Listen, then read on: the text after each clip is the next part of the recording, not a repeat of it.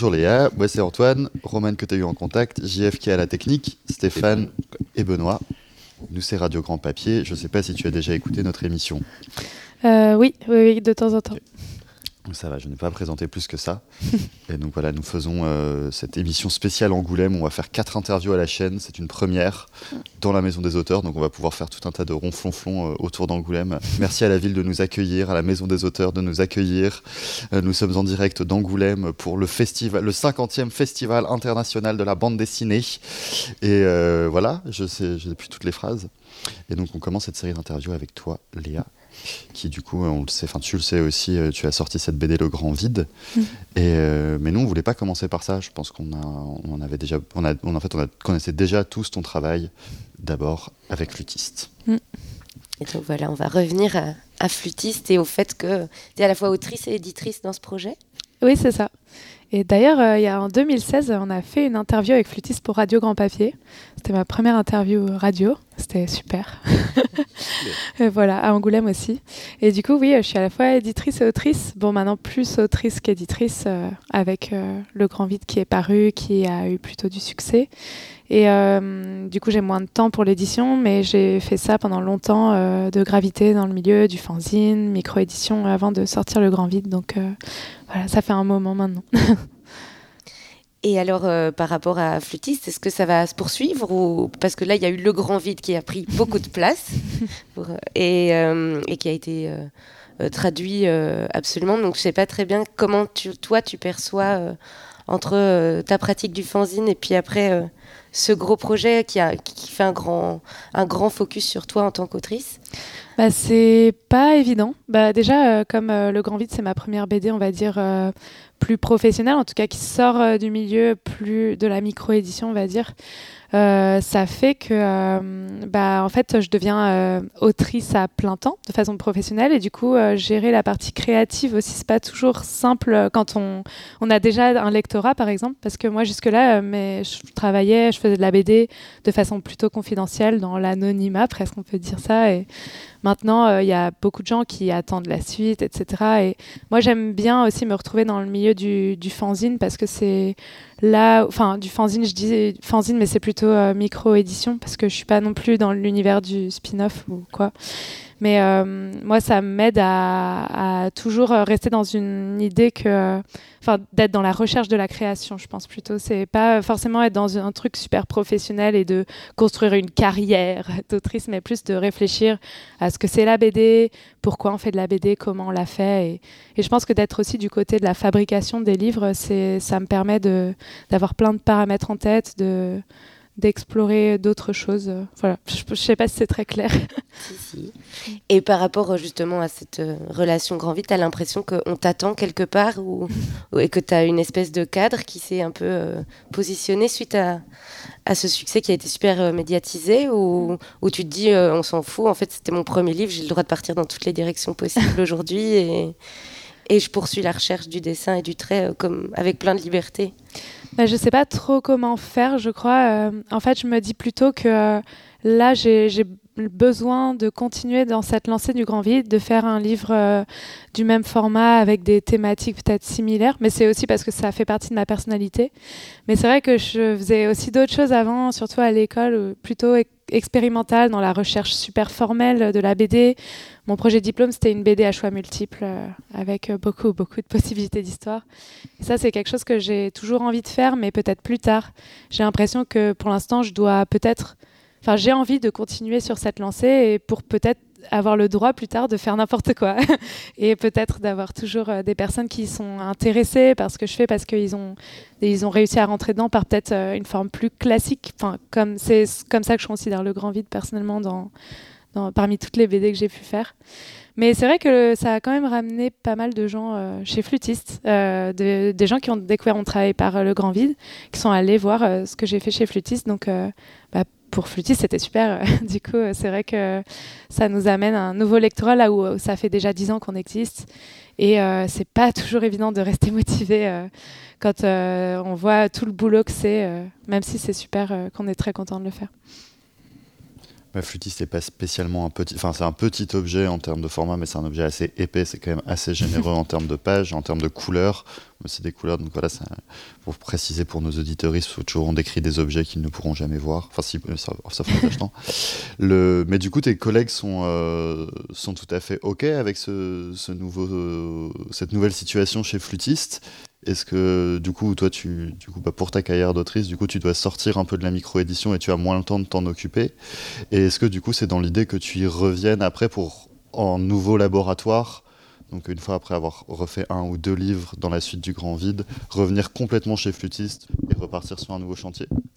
Bah, En fait, euh, pour l'instant, enfin, c'est des choses auxquelles je réfléchis depuis longtemps. Euh, en fait, quand je suis sortie de l'école, euh, en 2018 de l'ESI. J'ai fait un stage chez mes éditeurs, chez les éditions 2024, justement parce que je me posais la question de qu'est-ce que je voulais faire après l'école. Est-ce que je voulais être plutôt autrice ou éditrice parce que j'avais un peu les deux casquettes. Et euh, j'ai vu que c'était compliqué euh, de faire les deux au même titre, euh, que je pense qu'on peut assez bien faire les deux, mais que les deux prendront plus de temps parce que bah, c'est deux métiers qu'on fait en même temps. Et je crois que j'étais plus pressée de sortir un livre que d'éditer d'autres personnes à ce moment-là. Donc j'ai pris cette décision. J'ai l'impression que j'aurais peut-être du mal à revenir en arrière après ça. Et euh, flûtiste, du coup, maintenant, on n'est plus que deux à le gérer. C'est pas assez. C'est vraiment beaucoup de travail euh, et qu'on fait à côté, en fait, parce que moi, mon vrai métier, on va dire, euh, c'est d'être autrice de BD. Et, et, Antoine et moi, on a chacun un métier au quotidien, donc c'est difficile de dégager du temps, en fait, à côté pour faire flûtiste. Et euh, par contre, du coup, moi, je suis en permanence dans le monde de la BD, entre flûtiste et, et mon métier euh, d'autrice. Euh, du coup, je suis en fait tous les week-ends en festival. Ça, c'est aussi un peu fatigant. C'est-à-dire que dès que je suis dans un festival pour flûtiste, bah, en fait, je signe aussi le grand vide et, et, inversement. Donc, c'est pas toujours simple de se situer. Mais en même temps, moi, j'aime. Enfin, la, partie, bah, par exemple, la partie du Nouveau Monde, euh, enfin de la bulle Nouveau Monde, euh, bulle New York, euh, au Festival de la BD d'Angoulême, qui regroupe énormément d'éditeurs indés. ça, moi, je, je, le sens comme une famille personnellement. C'est vraiment là que j'ai commencé. Je me suis fait beaucoup bah, d'amis en fait dans ce milieu. Je suis contente d'y revenir et d'y appartenir toujours. Mais après, je sais pas. Parfois, j'ai aussi un peu peur que le fait d'être devenu presque grand public en fait avec le grand vide j'ai peur que ça me sorte aussi de force de ce petit milieu euh, plus indé. Donc euh, je pense que ça... Je me pose des questions en fait, peut-être juste parce que euh, c'est mon premier livre et que je sais pas de quoi l'avenir sera fait, mais voilà. Moi, je sais pas, j'aurais plutôt la tendance inverse de dire que tu ramènes des gens dans la bulle du Nouveau Monde qui vont être obligés d'être curieux de ce qui s'y passe mhm. et qui vont aller, bah, comme tu le disais juste avant, peut-être voir ce que tu as fait avant. Donc, mhm. il y a eu le vaisseau et flûtiste. Et donc, finalement, tu peut-être ramènes un grand public à faire un pas de côté et de venir découvrir un univers parallèle euh, où euh, il y a moins de boulet billes, mais euh, il y a plein de super dessins mm. avec d'autres regards.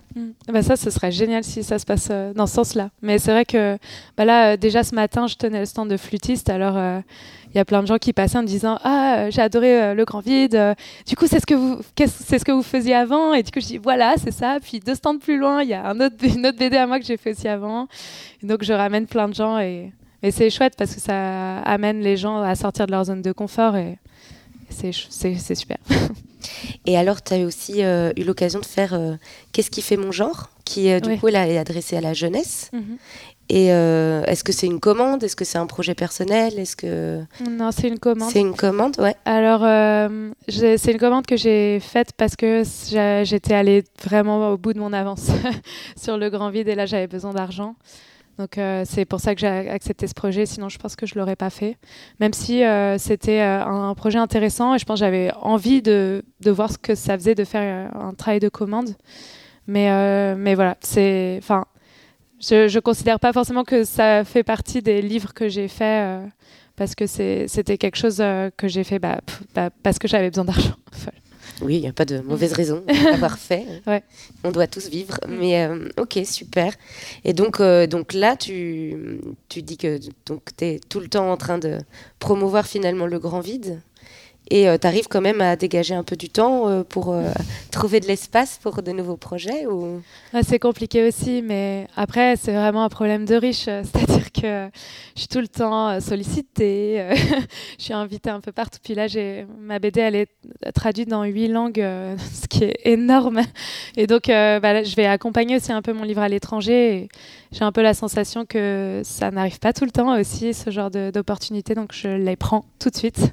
Et je suis très contente. je rencontre aussi plein de gens en fait, c'est très bizarre. C'est des moments assez euphoriques. Je pense que c'est difficile euh, de la retomber après. En fait, euh, j'ai l'impression. Enfin, c'est toujours très agréable d'entendre plein de compliments, mais c'est vrai qu'après, euh, le doute reste quand même là, très fort, de se dire.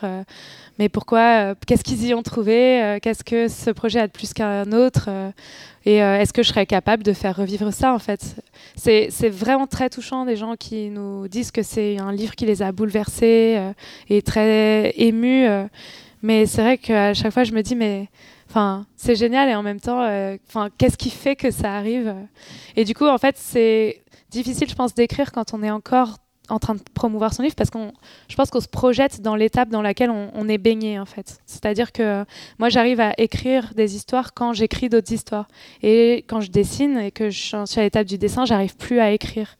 Et donc j'ai l'impression qu'on s'entraîne un peu dans une sorte de dynamique et comme je suis toujours dans la dynamique de de rencontrer le public, je pense qu'au public et du coup j'arrive pas à écrire. Mais euh, voilà, c'est bon, je pense que je vais m'y habituer parce que je pense qu'un auteur ou une autrice de BD euh, doit faire avec son public, euh, parce avec l'existence de son public, euh, mais tout le jeu est de savoir quand l'écouter, quand ne pas l'écouter, et, de, de, continuer à créer pour soi avant tout, en fait, plus que pour d'autres. Voilà. Est-ce qu'on peut revenir sur cette histoire de traduction en huit langues? Ouais. Est-ce qu'il y a eu euh, des grands changements Enfin, donc pour ceux, je ne sais pas, qui n'ont pas lu le Grand Vide, il y a quand même énormément de travail typographique. Tu as travaillé à l'encre, mhm. donc on n'est quand même pas du tout sur un document numérique qu'on peut euh, effacer, remettre un calque par au-dessus et chipoter. Est-ce qu'au niveau de, toute la présence typographique, tu as dû faire des gros changements? Alors, c'est pas moi qui traite les fichiers, et heureusement, c'est beaucoup de boulot.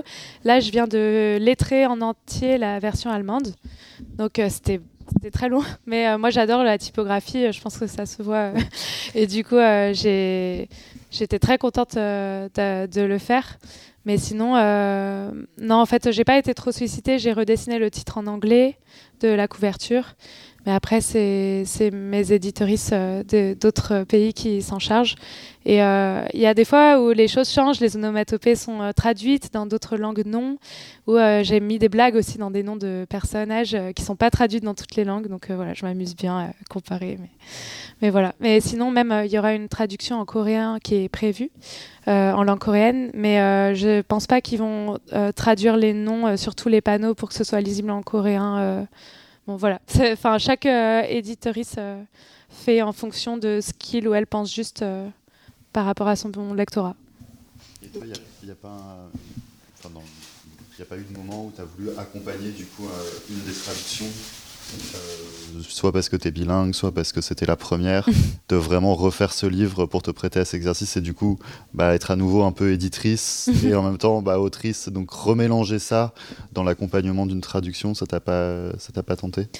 Euh, bah, du coup, je l'ai faite pour la version allemande, euh, en amont parce que le livre n'est pas encore sorti. Après, j'ai plutôt dans un travail, enfin plutôt dans mon rôle d'autrice, on va dire, je suis allée inaugurer mon livre en Italie, la traduction en italien. Mais, euh, mais ouais, j'ai vraiment beaucoup aimé euh, faire le lettrage en, allemand, mais c'était très long et en fait, je me suis surtout dit que je suis en train de refaire le même livre et, euh, et j'avais pas envie d'être, enfin, j'ai pas envie d'être prisonnière de, de ce livre-là. Et même si euh, j'exclus pas qu'un jour euh, je ferai une autre histoire dans le même univers que ce livre-là, mais, voilà, j'ai envie d'avoir le droit de faire d'autres choses. mais, euh, mais c'est super intéressant, même le traitement de fichiers, moi j'aime beaucoup ça aussi. Donc quand j'ai l'opportunité de le faire, je le fais. Et puis voilà. Mais il faut que j'arrive à. En fait, j'ai l'impression que maintenant il faut que je m'organise pour savoir à quoi j'aimerais accorder du temps par rapport à autre chose. Enfin, c'est plus ça, quoi. Voilà.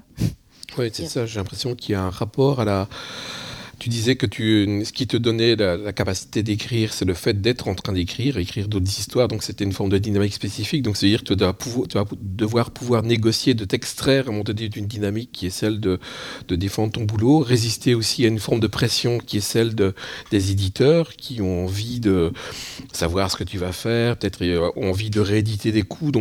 Être avoir un côté conservateur en disant ce qui a marché, reprends-en l'essence et fais une autre truc en faisant un tout petit mouvement. Donc tu vas devoir négocier de reprendre une posture de, de, scénariste et de, puis de dessinatrice. Et ça, tu, c'est quelque chose pour lequel tu te sens formé suffisamment? Alors, formé, ce qu'on apprend à l'école, c'est. Enfin, après, moi, j'ai étudié euh, le graphisme et l'art contemporain avec mention BD.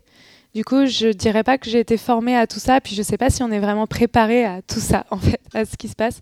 Moi, j'ai vu beaucoup de choses euh, déjà euh, en étant très imprégnée et en gravitant dans le monde de la micro-édition depuis longtemps. Euh, je vois beaucoup de choses. j'ai des copains à qui c'est arrivé aussi, donc j'en discute. Enfin, j'ai un peu accès à ça depuis un moment. Mais, par contre, je suis contente d'avoir trouvé mes éditeurs, euh, des éditeurs avec lesquels je m'entends bien, euh, les éditions 2024, avec lesquels on discute euh, souvent de ça et qui me mettent pas la pression aussi pour un nouveau livre. Ça, c'est quand même une chance. J'ai des copains pour, pour lesquels l'éditeur a vraiment fait pression pour qu'il y ait un nouveau livre. et c'est pas toujours bien vécu. Donc, j'ai la chance d'avoir le temps d'avoir du temps. Mais c'est vrai que du coup, j'ai l'impression que ça va pas assez vite. Donc euh, voilà, c'est. Et puis, euh, enfin. Enfin, c'est plein de choses mélangées, mais la, pression, en fait, elle vient toujours de moi-même. Et mon éditeur, euh, il me laisse vraiment libre par rapport à ça. Mais moi, je me mettais déjà beaucoup la pression avant même de savoir si ça allait rencontrer, si mes histoires allaient rencontrer leur public ou pas. je pense que je suis assez exigeante avec ce que je fais. Mais, euh, mais du coup, voilà, c'est aussi maintenant la pression d'entendre tout le temps des gens me dire Ah, bah, ce sera quoi la suite? C'est mm. pareil, c'est pas pareil, euh, il y aura un tome 2 ou pas. voilà.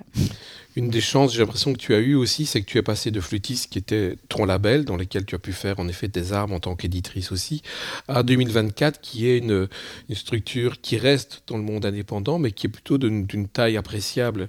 Si tu avais fait un, un bouquin chez Flutis qui avait gagné un prix à Angoulême, etc. tu aurais probablement vu des plus gros éditeurs t'approcher, te, proposer des choses. Et donc la question du choix d'un autre éditeur euh, aiguisé par le, par le succès du bouquin aurait, t'aurait mis dans une position à la fois de loyauté par rapport à Flétiste, à la fois euh, dans une question du choix, du choix quasiment politique. Parfois certaines maisons d'édition, euh, parfois pas très bonne réputation, mais font des avances confortables. Donc il y a toute une série de questions qui arrivent autour de ça. Et là, 2024, ça te permet d'avoir une, euh, de te dire que le prochain bouquin sera édité chez eux, mhm. et, tout en ayant un suivi qui est tout à fait correct, et la taille de la, de la, de la structure qui est suffisamment bien pour pouvoir suivre un second bouquin après un succès comme celui-ci. Bah, en fait, euh, la question s'est posée euh, de savoir si j'éditais euh, si j'éditais le Grand Vide chez Flutiste ou non. J'en ai parlé du coup avec Antoine à l'époque. Et, et, en fait, on sentait que Flutiste serait peut-être pas une structure assez bien organisée pour accompagner ce livre. Mais ce n'était pas qu'une question de public, c'était surtout une question. Enfin, si c'était aussi un peu une, question de public parce que en, chez Flutiste, on, est, on a quand même un public assez restreint, de niche. Enfin, de niche. Enfin, la BD c'est de niche aussi, mais du coup, euh, on avait un public euh, peut-être plus petit euh, pour un type de contenu assez spécifique qui ressemblait à ce qu'on faisait depuis des années, c'est-à-dire des livres collectifs. Et donc euh, en fait, moi, j'avais peur aussi qu'on n'ait même pas la trésorerie pour imprimer un livre de 200 pages, en fait, euh, même à, à, 1000 exemplaires. Donc, euh, je me suis dit, bon, allez, pour ce projet-là, j'aimerais bien aller voir un éditeur plus gros.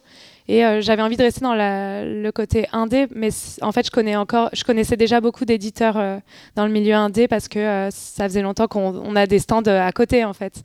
Et, et donc, j'avais envie de rester dans ce milieu-là. Donc, c'est maintenant, en fait euh, moi, je continue, je vais sortir un nouveau livre chez Flutiste, mais c'est plus léger. Euh, c'est comme ça que j'imagine segmenter aussi les choses. C'est que chez Flutiste, c'est plutôt du dessin, c'est plutôt peut-être un peu plus expérimental.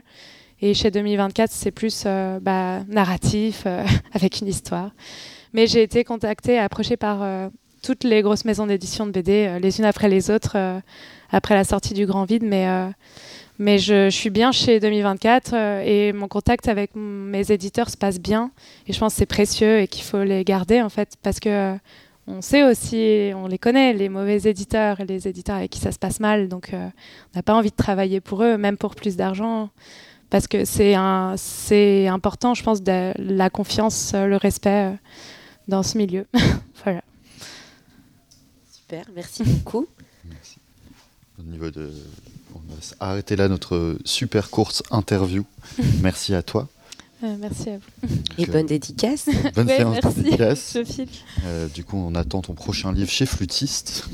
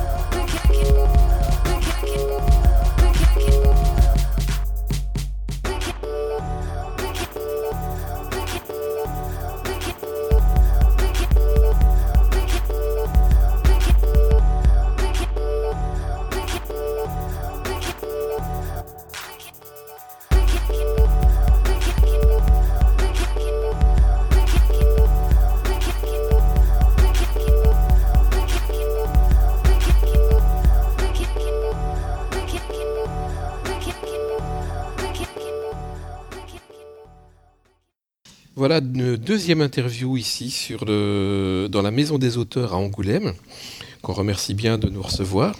Et j'ai avec moi Samy Stein. Alors, les, Français disent ça Bonjour. Euh, oui, euh, mes parents aussi, mais euh, moi je laisse libre. D'accord. Aux, gens qui m'appellent de m'appeler comme ils veulent. Ah. Stein, Stein. Très bien.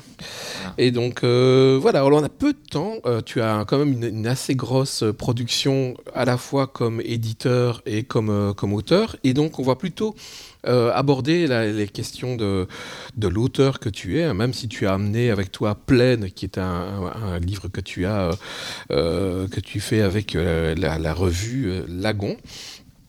On va plutôt essayer de se concentrer sur ton travail. Alors, euh, j'ai retrouvé de toi, en fait, un bouquin en 2008 euh, qui s'appelait La fille à six bras, dont, à mon avis, tu ne dois pas plus tout à fait euh, assumer. Je l'ai vu, il a un côté un peu en décrochage par rapport à ton boulot. Mais en tout cas, c'est le moment où tu fais irruption un peu sur la scène de la bande dessinée.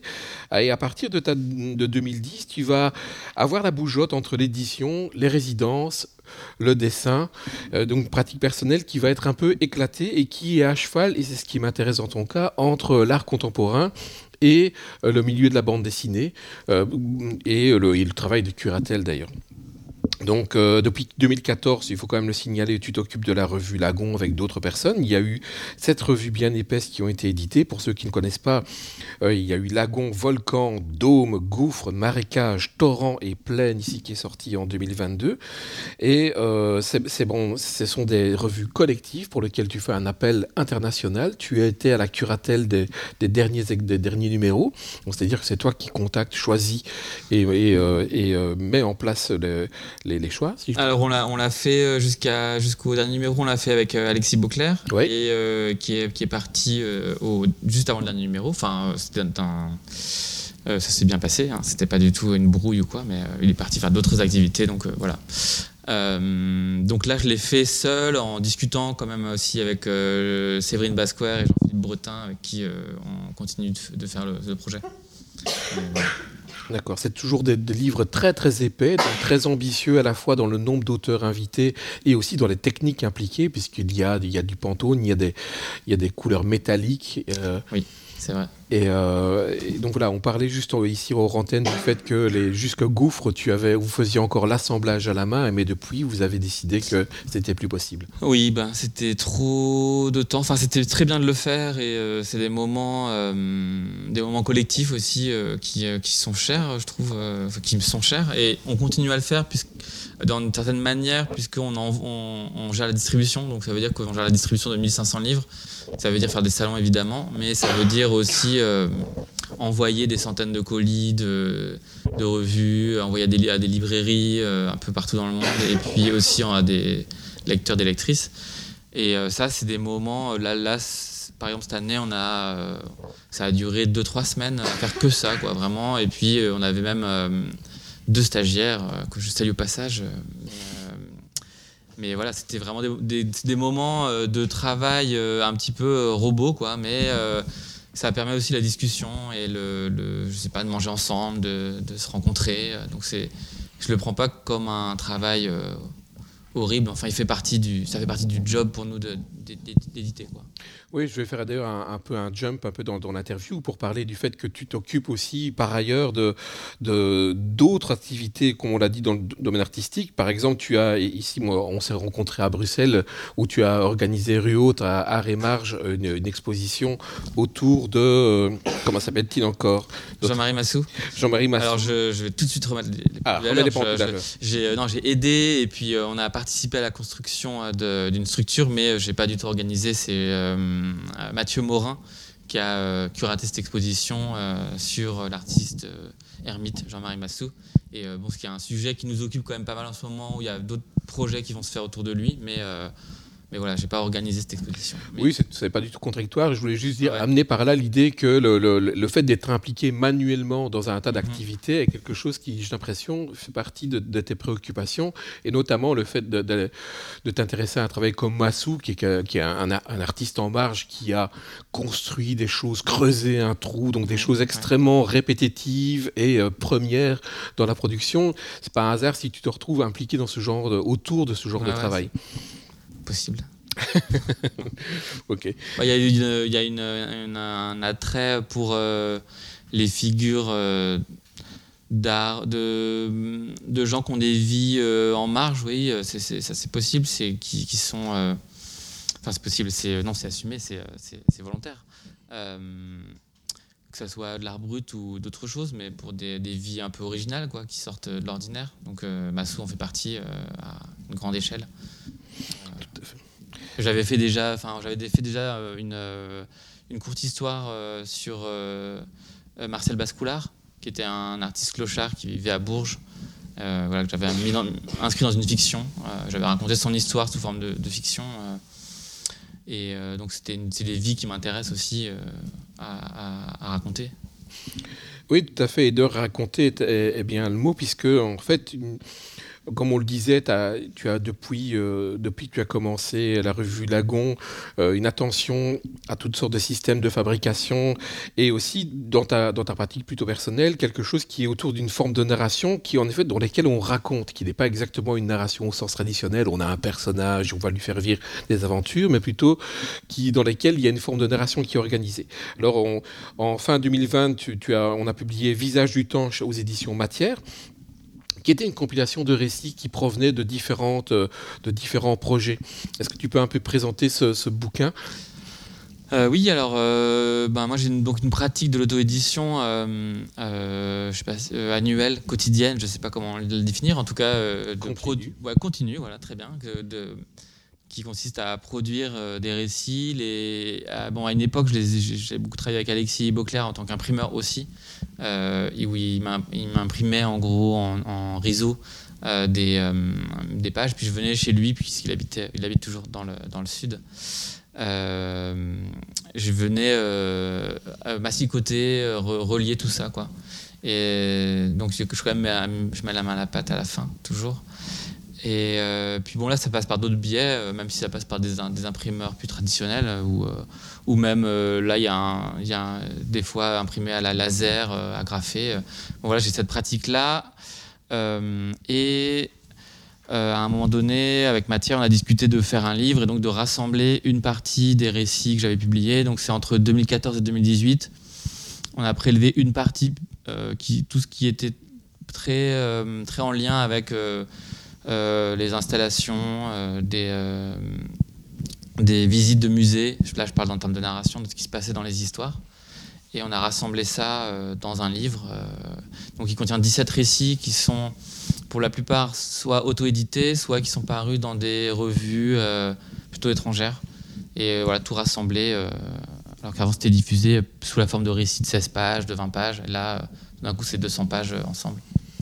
Oui, c'est ça. Et ce qui est intéressant, je trouve, il y a plein de choses intéressantes dans, ce recueil, mais notamment l'idée que le, public auquel tu t'adresses, autant que la production que tu prends, est, flottant. C'est-à-dire que du côté de la production, on n'est pas exactement dans une bande dessinée. Bon, l'éditeur matière est, tout à fait euh, comment, en phase et demandeur de, de, choses qui excèdent un peu la, la bande dessinée traditionnelle, c'est-à-dire quelque chose qui serait une itération de, de, de, cases, etc. Donc on a, on a des récits qui, dans lesquels le rapport texte-image est plutôt euh, ni vraiment de la didascalie, mais plutôt un récit, parfois une forme de voix off qui mmh. continue, qui traverse une série, une série d'images et qui, euh, qui, les contourne, puisqu'on va avoir des descriptions d'œuvres d'art qui, qui n'existent pas ou qui, euh, que tu inventes, ou même qui sont elles-mêmes évanescentes, parce qu'on ne sait pas très bien si elles ont vraiment existé. Donc il y a toujours une interrogation sur, la, sur comment est-ce qu'un récit peut faire exister quelque chose qui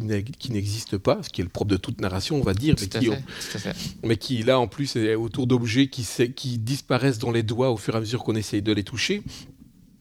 Et, et, et, tous ces récits tournent autour de quelque chose qui est à la fois des récits qui pourraient être des objets, qui pourraient être des objets quelconques, mais qui en fait aussi sont des objets qui sont dans des musées, dans le domaine de l'art, et qui parfois font référence à de l'art contemporain relativement pointu des années 70, 80, etc. Bon, on peut, on peut, si on a fait quelques études en art, se réjouir de, citations, etc. On peut aussi être surpris. Et donc, ça veut dire qu'il y a comme un public flottant autour de ça. Est-ce que tu, il y, a, y a quelque chose comme une adresse particulière? Tu essaies de trouver ce public? Euh... C'est une question que je me pose pas forcément. En fait, je raconte euh, les choses. J'ai l'impression qu'il y a pas mal d'auteurs et d'autrices qui disent euh, je raconte les choses avant tout pour moi. Moi, je raconte pas les choses pour moi. Je les raconte pour les raconter à quelqu'un, comme euh, un conteur, une conteuse qui raconte une histoire. mais après, que, qui, sont ces gens, j'en sais rien. Et je les rencontre dans les salons. Donc ça, c'est l'intérêt aussi de faire des salons.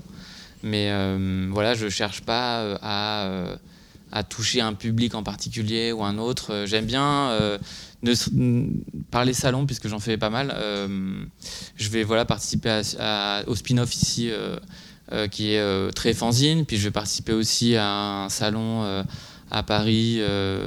Bon, à Fanzine Festival aussi évidemment, mais à un salon où il y aura plus de la photo du design graphique et de, l'art contemporain. Puis je vais participer aussi à un salon à l'étranger qui sera plus dans un autre style. Enfin, en fait, j'aime bien naviguer dans plein de, plein de réseaux, on va dire. J'aime pas trop parler de milieu, mais euh, donc euh, voilà, c'est plus une envie de, de, se balader, quoi.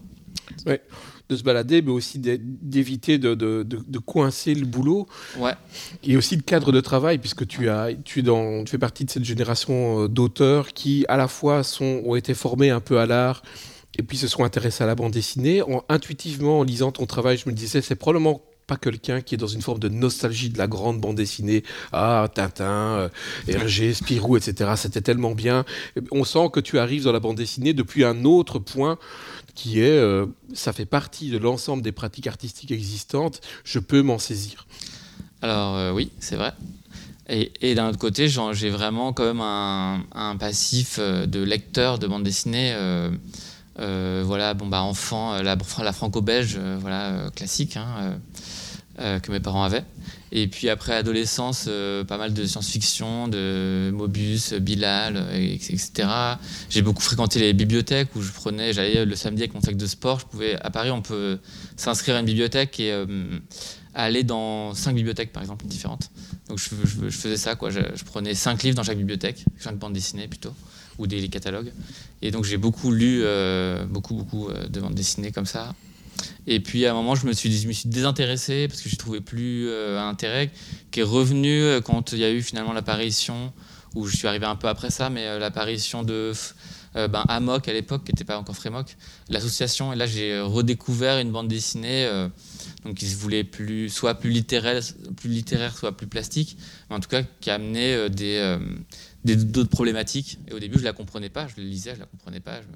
Aujourd'hui, je pense que pour des, des, euh, des jeunes de 20 ans qui font de la bande dessinée, il y a tellement de, de choses différentes qui sont disponibles que on peut comprendre, un peu saisir les choses au fur et à mesure. Mais moi, j'ai mis un temps avant de comprendre quand je lisais de- des bandes dessinées autobiographiques. Je me disais, mais qu'est-ce que, enfin, pourquoi, qu'est-ce que, quel est l'intérêt? Mais après, j'en ai adoré certaines. Et puis, euh, mais voilà, donc j'ai, euh, j'ai, euh, comme ça ce passif quand même de, de, lecteur euh, assez passionné. Et après, je trouve que oui, la bande dessinée, c'est un médium. bah, c'est quand même mon médium principal. Enfin, il me semble. Mais j'aime bien l'inclure à d'autres choses. Quand je suis invité à faire une exposition, ben, je vais faire une édition, par exemple. C'est quasiment une obligation pour moi de- de faire ça. Mais de le mêler à quelque chose qui va être au mur ou installé, ou voilà, de, de mêler les choses. Et donc, quelle est cette pratique de, comme tu dis, qui est plutôt plastique, dont tu parles, qui fait que tu peux être invité à certains endroits pour faire quelque chose qui va aller sur un mur? Euh, ben, c'est des pratiques diverses. Euh, là, récemment, j'ai fait des, euh, ce qu'on peut appeler des tricotages industriels. Donc, ça veut dire que je fais des dessins ou des photos que je fais tricoter par une entreprise. Je, ne peux- je ne suis pas tricoteur moi-même. Euh, et voilà, qui vont, être qui vont ar- arriver en résonance avec euh, une édition, notamment euh, celle euh, du Palais de Tokyo, qui, était, euh, qui est la plus récente. Mais j'ai fait euh, aussi euh, j'ai réutilisé ce, médium-là euh, aussi euh, pour euh, une exposition à l'endroit en, à Rennes euh, pendant le festival Spéléographie. Où il y avait voilà, ces, tissus, euh, enfin, c'était pas vraiment des tissus en fait, puisque c'est tricoté, euh, au mur qui, euh, qui étaient en lien direct avec l'édition. Donc si on voyait l'exposition, qu'on lisait un peu le livre, on avait une sorte d'aperçu de, ce que je voulais, euh, je voulais dire. Donc du coup, on est, à cheval sur ce qu'en en, art contemporain on appelle de, l'installation, et puis en même temps de l'édition. Alors tout ça peut nous amener sur euh, ce, bouquin auquel tu as fait référence, qui est La conférence du palais, qui est une petite édition qui a été faite pour le palais de Tokyo. Et euh, donc, quel, est, son cadre exact en fait? Euh, alors, le- j'étais invité par le Palais de Tokyo dans, des conditions très précises. Une exposition qui s'appelait Le Grand Désenvoûtement, euh, qui était en décembre 2022. Et euh, l'idée pour eux, c'était de, euh, de parler de l'histoire du lieu. Donc, le Palais de Tokyo, qui a un, qui a un lieu, qui a un bâtiment qui a bientôt 100 ans. Et. euh, qui a vécu, qui a eu plein de vies, euh, qui a été euh, à un moment un musée du cinéma, enfin un projet de musée du cinéma, puis finalement ça n'a pas eu lieu. À un moment ça a été peut-être une annexe de Beaubourg, ça n'a pas eu lieu. Euh, ça a été euh, un, plein, plein, de, plein de projets, souvent euh, avortés. Ça a été des fois fermé pendant des années, des années. Et ils voulaient mettre en perspective un peu cette histoire-là avec aussi ce qui s'y était passé. Et ça, c'est un, notamment un, un- terme qui dit, qui s'appelle la psychothérapie des institutions. On va essayer de d'analyser, en tout cas de, comprendre le lieu par son architecture et aussi par ce qui s'y est passé, donc par les gens qui ont travaillé, qui y travaillent, etc. De remettre un peu tout ça en perspective. Donc ils ont invité euh, la curatrice euh, Adélaïde Blanc et puis euh, euh, le directeur Guillaume, j'ai oublié son nom de famille, bon. Euh, ils ont invité comme ça des artistes, des conférenciers, philosophes, différentes personnes à répondre à ce- cette problématique. Et moi, comme ça m'intéresse beaucoup de travailler sur les architectures et sur l'histoire des lieux, ben, euh, c'était, vraiment parfait pour moi. Donc j'ai proposé de, faire à la fois des, choses au mur, donc des, tricotages qui reprenaient euh, des vues des sous-sols du palais de Tokyo, mais ces vues, c'est des vues fictives, c'est-à-dire que euh, il y a une sur euh, cinq photos, il y en a une qui est vraiment au palais de Tokyo et le reste c'est pris dans divers endroits, dans des grottes que j'ai visitées. Et, mais mis dans ce contexte-là, on peut, on peut y croire, enfin si on a envie d'y croire en tout cas, que, que le palais de Tokyo contient 300 niveaux sous, sous, terre et que dans ces niveaux-là, il y a des passages secrets, des, des grottes, des différentes choses. Donc ça, c'était au mur. Et puis le livre là, reprend ces histoires-là.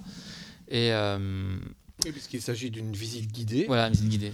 Donc, puisque la première page contient un bonjour plus un dessin, un dessin comme tu l'as fait, donc un dessin très sec avec des, avec des lignes discontinues, quelque chose qui ressemblerait à un, tracé vectoriel sur photo. Et. Euh, et qui nous entraîne. Donc déjà, une particularité, tu ne fais pas que transfigurer la, géographie du lieu, inventer 300 euh, niveaux sous le sol, mais tu projettes aussi la visite dans le futur. Mmh.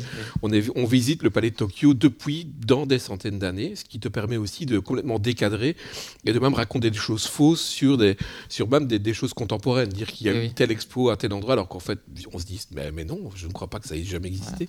Mais il y a des. Euh, voilà, ce qui m'a intéressé dans ce projet, c'est d'avoir euh, accès aussi par par euh, notamment la curatrice, le libraire, par différentes personnes, euh, les, euh, des histoires vraies du, palais de Tokyo. Et puis à la fois, moi, laisser d'imaginer des choses qui pouvaient se passer. J'ai tout visité aussi, hein, j'ai mis plusieurs heures à tout visiter, bah, les, sous-sols, les vrais sous-sols, et puis la terrasse, enfin tout, toute l'entièreté du, du, bâtiment. Et puis voilà, de laisser des choses apparaître comme ça et d'inventer. À la fois, il y a des choses vraies. Moi, ce qui m'intéresse là-dedans, c'est pas la première fois que je fais ça. C'est un sujet qui m'intéresse depuis assez longtemps, de, la visite guidée, le euh, raconter les bâtiments, raconter les musées, euh, etc. Et c'est de, mêler les histoires vraies, les histoires fausses. Et en fait, on sait plus bien ce qui est vrai, ce qui est faux. Et des fois, ce qui est le plus euh, bizarre est en fait vrai. Et ça qui m'intéresse, c'est d'avoir accès à des, à des, histoires comme ça, en fait, des histoires un peu étonnantes. Je propose de lire le, à la page 34 de ton livre le niveau moins 8 qui s'appelle le, Lasco Project. Alors voici, je, donc je lis. Hein. Vous voyez sur les murs, ces dessins rupestres tracés à la craie et au charbon sont magnifiques. Regardez tous ces animaux, ce sont nos ancêtres. Buffle, rhinocéros, mammouth, salamandre, koala, varan, hydre à trois têtes, panda, gorgone, phénix, tortue qui se disputent le paysage. Une théorie dit qu'à la lumière du feu dansant, les dessins bougeaient, s'animaient et que les hommes et les femmes de la préhistoire les avaient réalisés pour cela. Un cinéma avant l'heure. Personnellement, je n'ai jamais cru à ces théories farfelues. Approchez-vous, vous découvrez que tous ces murs et ces peintures ne sont que des décors, des reproductions. La vraie grotte de Lascaux, en Dordogne, a été découverte en 1940, en pleine guerre mondiale, par un chien nommé Robot pour un autre chien célèbre, voire au niveau moins 79. Poursuivant un lapin, il s'engouffra dans une embouchure aussi étriquée que celle par laquelle nous sommes entrés. Comme il ne réapparaissait pas, ses compagnons humains, quatre garçons, Marcel, Georges, Simon et Jacques, décidèrent de s'équiper et de descendre dans la faille qui s'ouvrait dans la grotte fabuleusement ornée. Plusieurs répliques furent construites dans la région, dont une grotte mobile, Lascaux 3, voyageant au Japon, aux Amériques, en Afrique, euh, pour faire découvrir les merveilles préhistoriques. Et cette grotte roulante fut désossée quelques années plus tard et stockée ici au palais. Nous nous trouvons devant ces restes. En 1991, on commença à concevoir un prototype de grotte volante qui fut cependant rapidement mis de côté au profit de projets plus subtils. Donc là, on a un bon exemple d'un mélange de, choses à la fois vraies et à la fois euh, probablement fausses. Il y a beaucoup de vrai là-dedans. Je sais pas, mais par exemple, le chien robot, c'est vrai. C'est le nom des quatre garçons qui ont découvert la grotte. Euh, la grotte mobile, c'est vrai en fait. Il y a vraiment un Lascaux 3 avec une grotte, euh, je ne sais pas si dans un train ou dans, une, dans un car, mais qui, a, qui a voyagé comme ça et puis qui a été démantelé parce que c'était pas, pas bon. Et euh, ce qui, m'intéresse dans le contexte de l'art contemporain, c'est la manière dont euh, tu vas pouvoir euh, utiliser vraiment la narration comme une proposition à l'intérieur de ce milieu, dans lequel pendant longtemps la, narration, le fait de raconter des histoires, était cantonné soit à des milieux comme le cinéma, le théâtre, mais très peu dans l'art contemporain, pour lequel raconter, c'était toujours quelque chose de l'ordre de l'anecdote. Et donc le fait que ces dernières années, il y ait une brèche qui soit ouverte, permet ce genre de projet. Est-ce que, toi, tu vois qu'il y a une brèche et tu, tu y vas, ou la porte était ouverte et tu es entré euh, Un peu les deux. Euh, je l'ai vu, mais je, le vois dans d'autres expositions où la fiction est plus euh, effectivement rejetée et comme un, un truc un peu vilain, comme, Ouais. qui, qui, effectivement qui est, qui est plutôt pour d'autres médiums, comme tu dis. Et en même temps, je, je suis euh, là, euh, voilà, je, je- je suis très content d'avoir participé à cette exposition-là, mais je suis pas non plus euh, invité dans toutes les dans tous les centres d'art contemporain de- de- du monde ou de, la galaxie d'ailleurs, Ou des deux galaxies. de galaxies.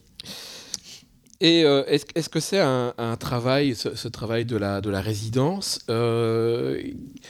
qui réussit à te nourrir? Parce que donc, tu, y a, tu as actuellement énormément de facettes. Tu as l'édition, euh, le travail de résidence personnelle, le travail de collaboration, comme tu l'as dit, où tu donnes de ton temps pour faire exister des œuvres appara- apparaissant à la marge.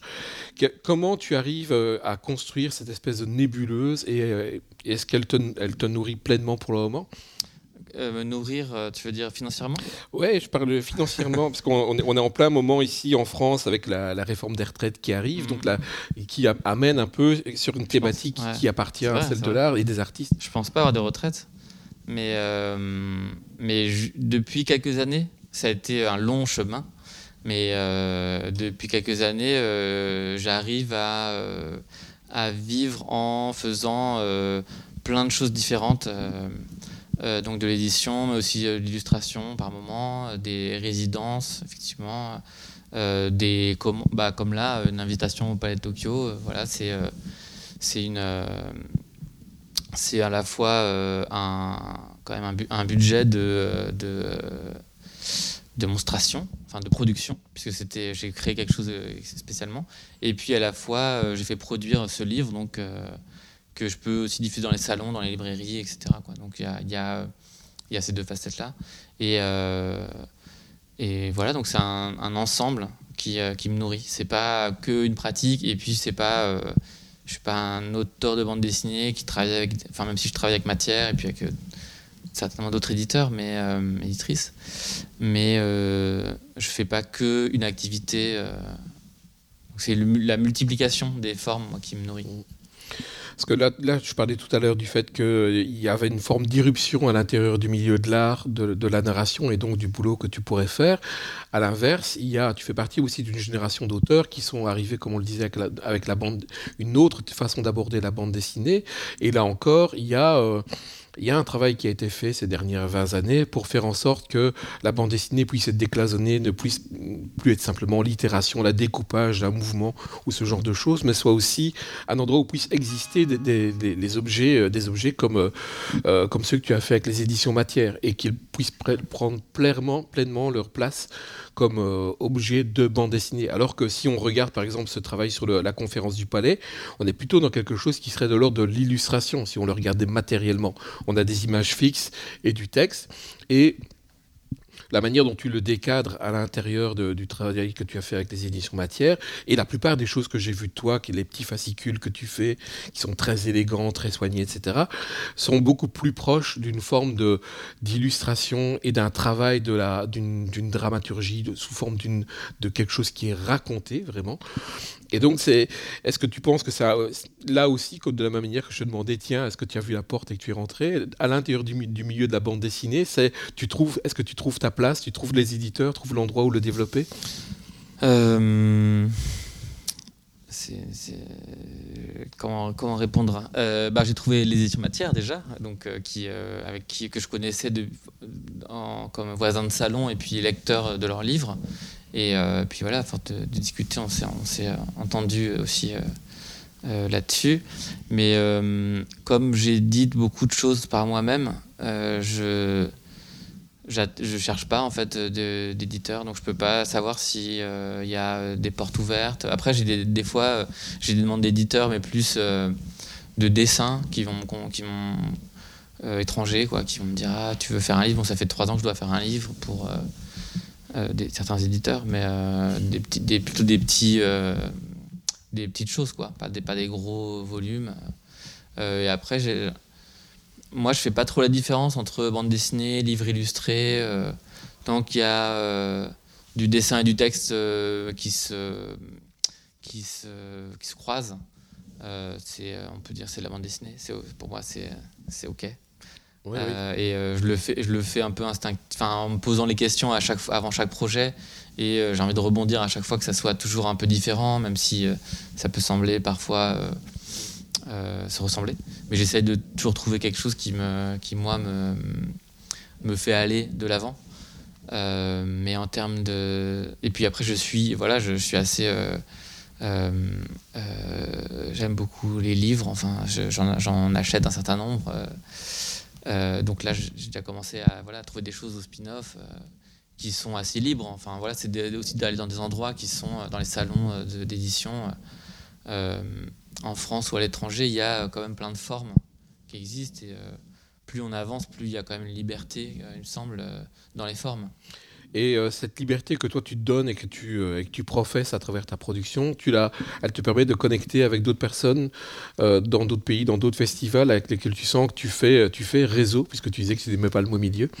ben, je pense par exemple à les éditeurs et éditrices Nosebooks, qui sont Sony et Shioi de, de Taïwan, avec qui on, qu'on a rencontrés dans des salons à force de faire des salons dans des euh, d'autres pays euh, qui sont devenus des amis avec qui on, se comprend bien dans ce qu'on édite.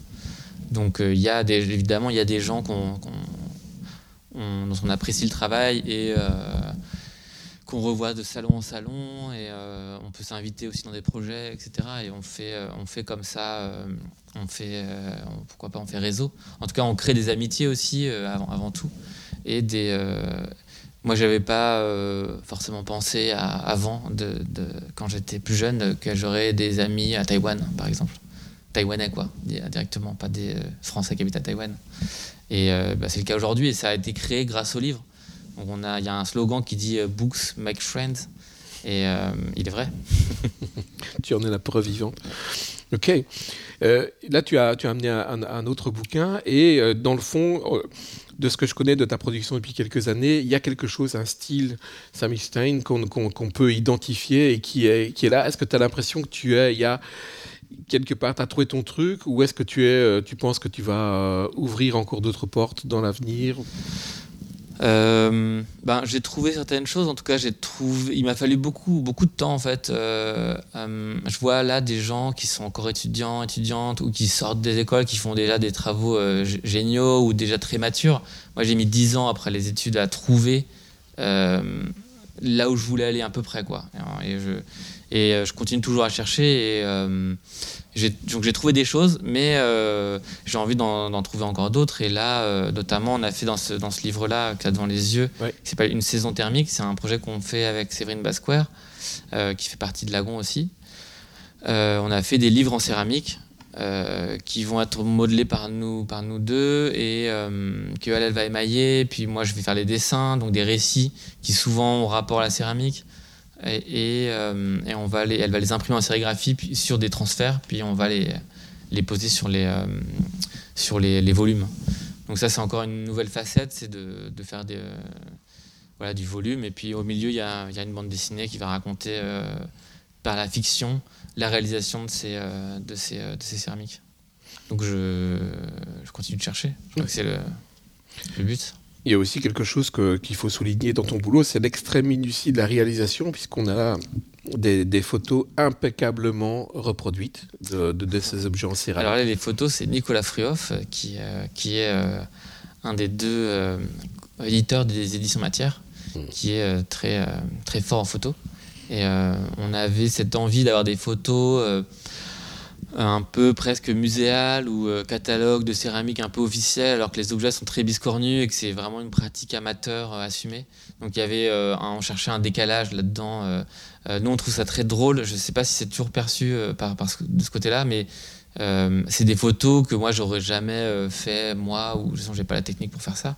Mais je suis plus attaché à une photo beaucoup plus brute, beaucoup plus rentre dedans au flash, un peu crade que ce type de photo. Mais pour ce projet-là, euh, comme les objets eux-mêmes sont, euh, ils sont, ils sont biscornus, un peu mal mal foutus, euh, ça, ça, nous semblait être un décalage assez amusant d'avoir des photos vraiment très sophistiquées, très, très propres. Ouais, donc pour, pour terminer cette interview, il y a vraiment quelque chose qui traverse ton travail et la modestie dans laquelle tu en parles, c'est qu'il y a quand même une façon de, de déhiérarchiser euh, le, domaine de l'art, à la fois dans l'utilisation de la bande dessinée que tu injectes dans l'art, l'art que tu réinjectes dans la bande dessinée, la manière dont tu vas aborder des personnages prenant de l'art en marche pour leur donner une vraie visibilité, une vraie, une, vraie euh, posture qui va leur permettre d'accéder à un public. Donc c'est quelque chose qui cette façon de, de remuer le bâton euh, dans la boue, plutôt on va pas dire dans la merde, c'est quelque chose qui semble important dans la manière de construire un, rapport à l'art aujourd'hui. Ouais, bah, je trouve que tout ce que tu viens de dire, c'est des choses qui m'intéressent et qui me parlent. C'est-à-dire d'un côté, euh, euh, aussi, moi j'aime bien, et ça a toujours été une volonté chez moi et aussi dans la Gonde, de rendre les choses accessibles. C'est-à-dire qu'un un, livre comme euh, Pleine, qui fait 400 pages, avec plein de pantones, comme tu as dit, avec une sérigraphie imprimée à la main, etc., si on était dans une économie d'un livre normal, on devrait le vendre vers les 120 euros, je pense. Et là, on le vend 40. Et on, bon, voilà, on gagne rien dessus quasiment, mais c'est l'idée que ça puisse atterrir dans les mains de. Même si c'est 40, il faut pouvoir les mettre, hein, mais bon, c'est quoi? C'est trois paquets de clopes peut-être. Euh, euh, donc euh, c'est que les choses puissent atterrir dans les mains des gens qui veulent les acquérir et pas d'avoir des choses à 100 euros, à des choses très chères. Et après, réhabiliter, entre guillemets, des gens en marge, je trouve que c'est euh, aussi euh, quelque chose que j'aime bien, que je le, le pense pas comme ça, parce que j'ai pas l'impression que mes livres soient extrêmement diffusés. Enfin, c'est le cas d'ailleurs, mais euh, j'ai la sensation que beaucoup d'artistes d'art brut, voilà, ils ont cette sincérité, évidemment, c'est tout le monde le, le sait, mais il y en a pour partie qui pourrait servir d'exemple face à ce qu'on nous montre. Euh, bon, j'ai pas la télé évidemment, mais euh, ce qu'on peut nous montrer à la télé, etc. Enfin, c'est un peu gros, un gros cliché de dire ça, mais les exemples qu'on veut, que l'État, par exemple, veut nous, bien nous faire voir, euh, cet exemple de winners, de gens qui travaillent plus travailler, faut gagner plein d'argent et avoir des beaux, des, une belle montre et tout. Ben, en fait, c'est qui domine ce qu'ils font. Voilà, exactement. Ben, en fait, ça c'est tellement à l'opposé de ce que euh, moi je veux et puis euh, des gens que je vois bien autour de moi ou des gens même beaucoup plus jeunes qui euh, que on, va aller trouver des exemples peut-être dans des artistes qui sont qui qui sont oui travaillent beaucoup oui mais pour, pour bien d'autres raisons et pour des, des, choses bien plus intéressantes et bien plus bien plus fortes émotionnellement que d'avoir la dernière euh, voiture ou le, la dernière chaussure ou je ne sais quoi. Eh bien, merci à vous. Merci à merci. toi.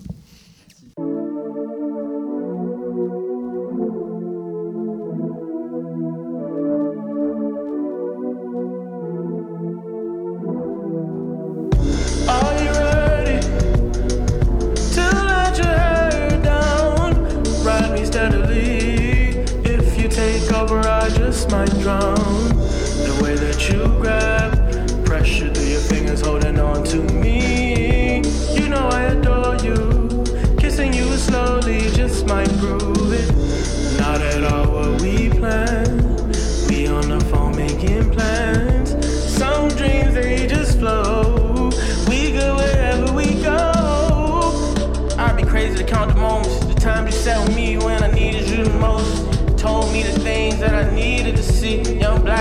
really trying to be what I can be. And I'm really from DC.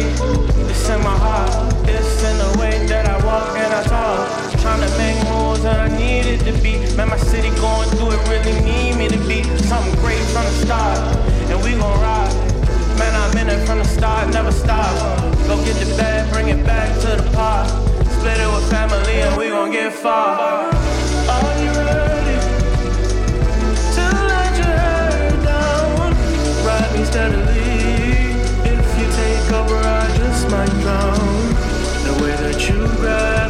Pressure through your fingers, holding on to me. You know I adore you. Kissing you slowly just might prove it. Not at all what we planned. We on the phone making plans.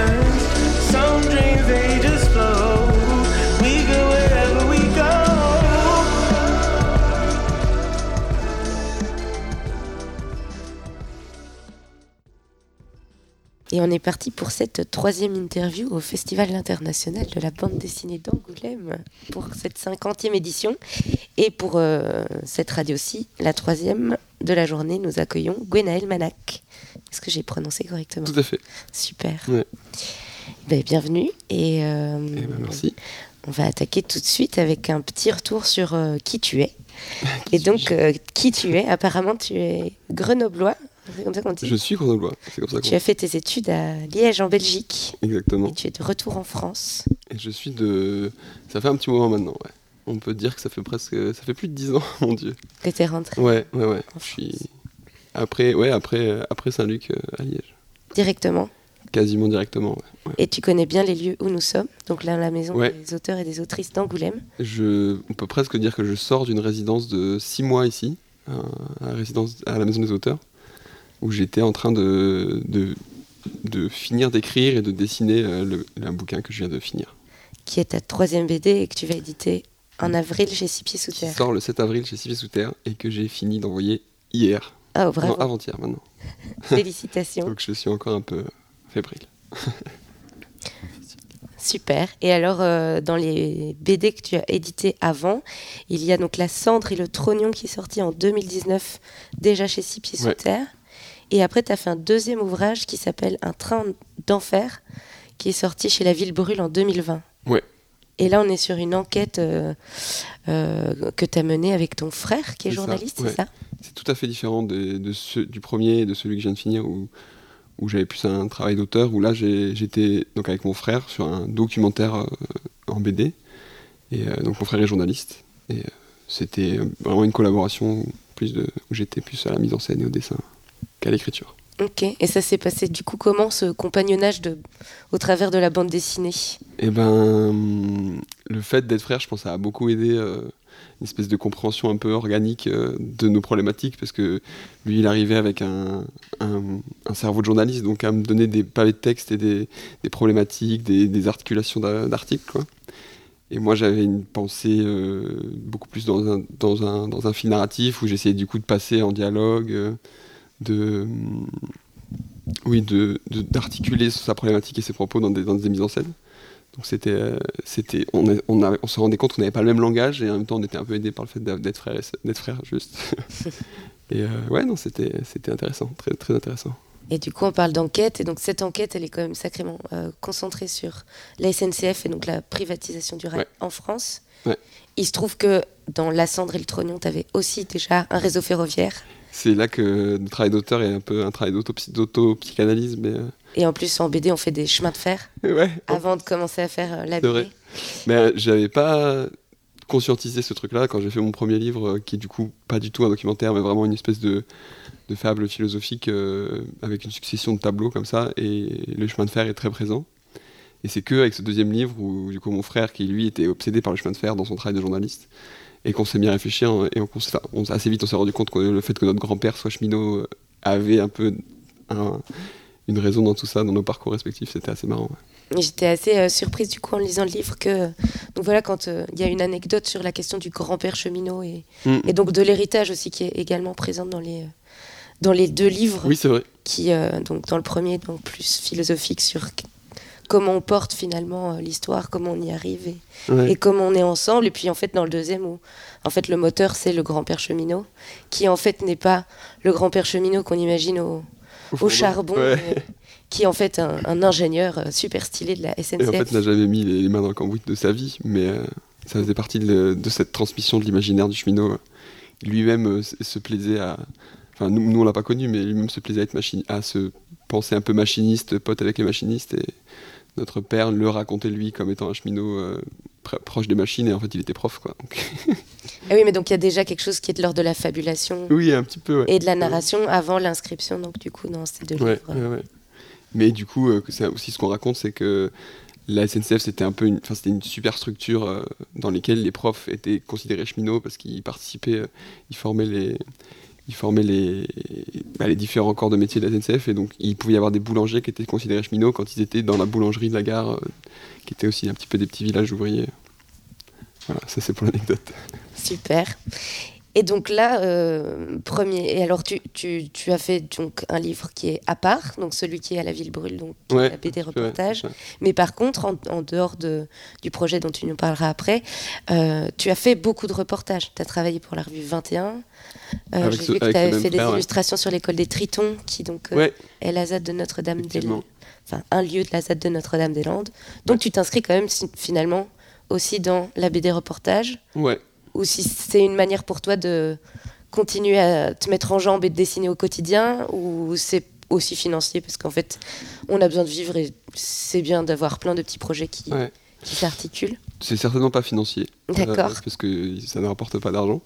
Mais euh, non, c'est une vraie question. Je pense que quand tu demandais qui je suis, je, je pense que je sais pas trop et qu'il y, y a, vraiment une. Je pense que j'ai pas réussi à prendre de décision sur euh, dans quelle direction je voulais aller, en, entre guillemets, en termes de carrière mais j'ai envie que ce travail de, de, de, de, de bande dessinée s'articule dans une réflexion ou dans une, avec, en ayant les deux pieds dans, dans le réel et dans envie de le comprendre. Et je pense que ça peut prendre cet aspect de, un peu de fable philosophique, euh, pour le coup très loin du réel, euh, presque science-fiction, euh, mais où j'ai envie de parler des gens et, de, et de, de, ce que nous on traverse. Et à la fois de quand justement je, je sors de mon bureau et j'ai envie de retrouver les gens parce que j'ai passé trop de temps devant, mon, devant ma planche.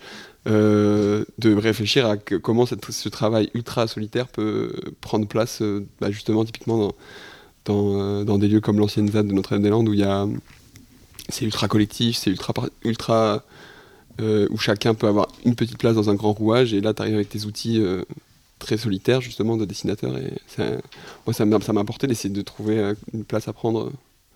Voilà donc par exemple un petit reportage c'était un grand événement autour de l'anniversaire euh, de l'anniversaire de la victoire de, de, la, de ZAD de Notre-Dame-des-Landes. Et, euh, et donc euh, chacun arrive avec ses petits savoir-faire. Et moi, en étant dessinateur, dans un monde où les dessinateurs n'ont pas une grande place particulière, parce que c'est un monde de, choses concrètes, et ben voilà, la petite place, ça peut être de faire un, une petite mémoire à ce moment-là. Est-ce que le dessin n'est pas une chose n'est pas une chose concrète aussi à ce, à ce, titre? C'est-à-dire que à la fois dans la pratique, donc euh, avoir une surface sur laquelle on trace, etc. Et puis, euh, il y a quand même un mode d'existence très particulier. Tout, tout, toutes les personnes qui ont déjà vu quelqu'un dessiner euh, ont eu envie de s'approcher. Enfin, on a tous des anecdotes incroyables autour du fait de dessiner dans un espace public, par exemple. Mm -hmm.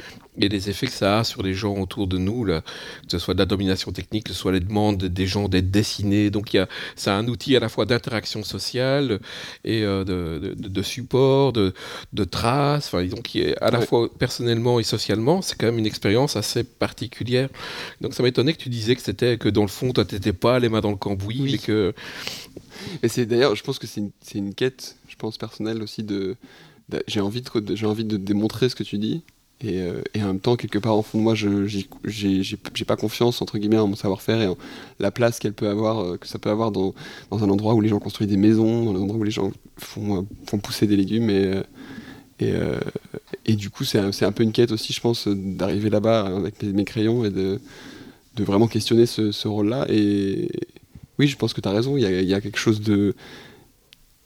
Moi, j'ai un, petit truc où des fois je me rappelle que je, dessine et je me sens un peu invincible de me dire qu'en fait, j'aurais juste besoin d'un stylo et d'un papier pour. Euh, pour, euh, pour ouvrir à l'infini les possibles et, ça c'est une sorte de super pouvoir qu'on qu a et que, et que des fois les gens nous envient. Euh, récemment, j'avais cette conversation avec quelqu'un qui n'est pas dessinateur, parce que du coup, moi, étant revenu dans ma ville natale où il n'y a pas forcément un, une école d'art ou un truc, un, un, un, maillage de dessinateurs assez fort, je, connais les dessinateurs autour de moi, mais, mais je, ne vis pas dans un monde de dessinateurs euh, comme ça peut être le cas quand je retourne euh, voir mes copains belges dans les, dans les milieux et les écoles d'art et, où tous ces copains-là sont restés.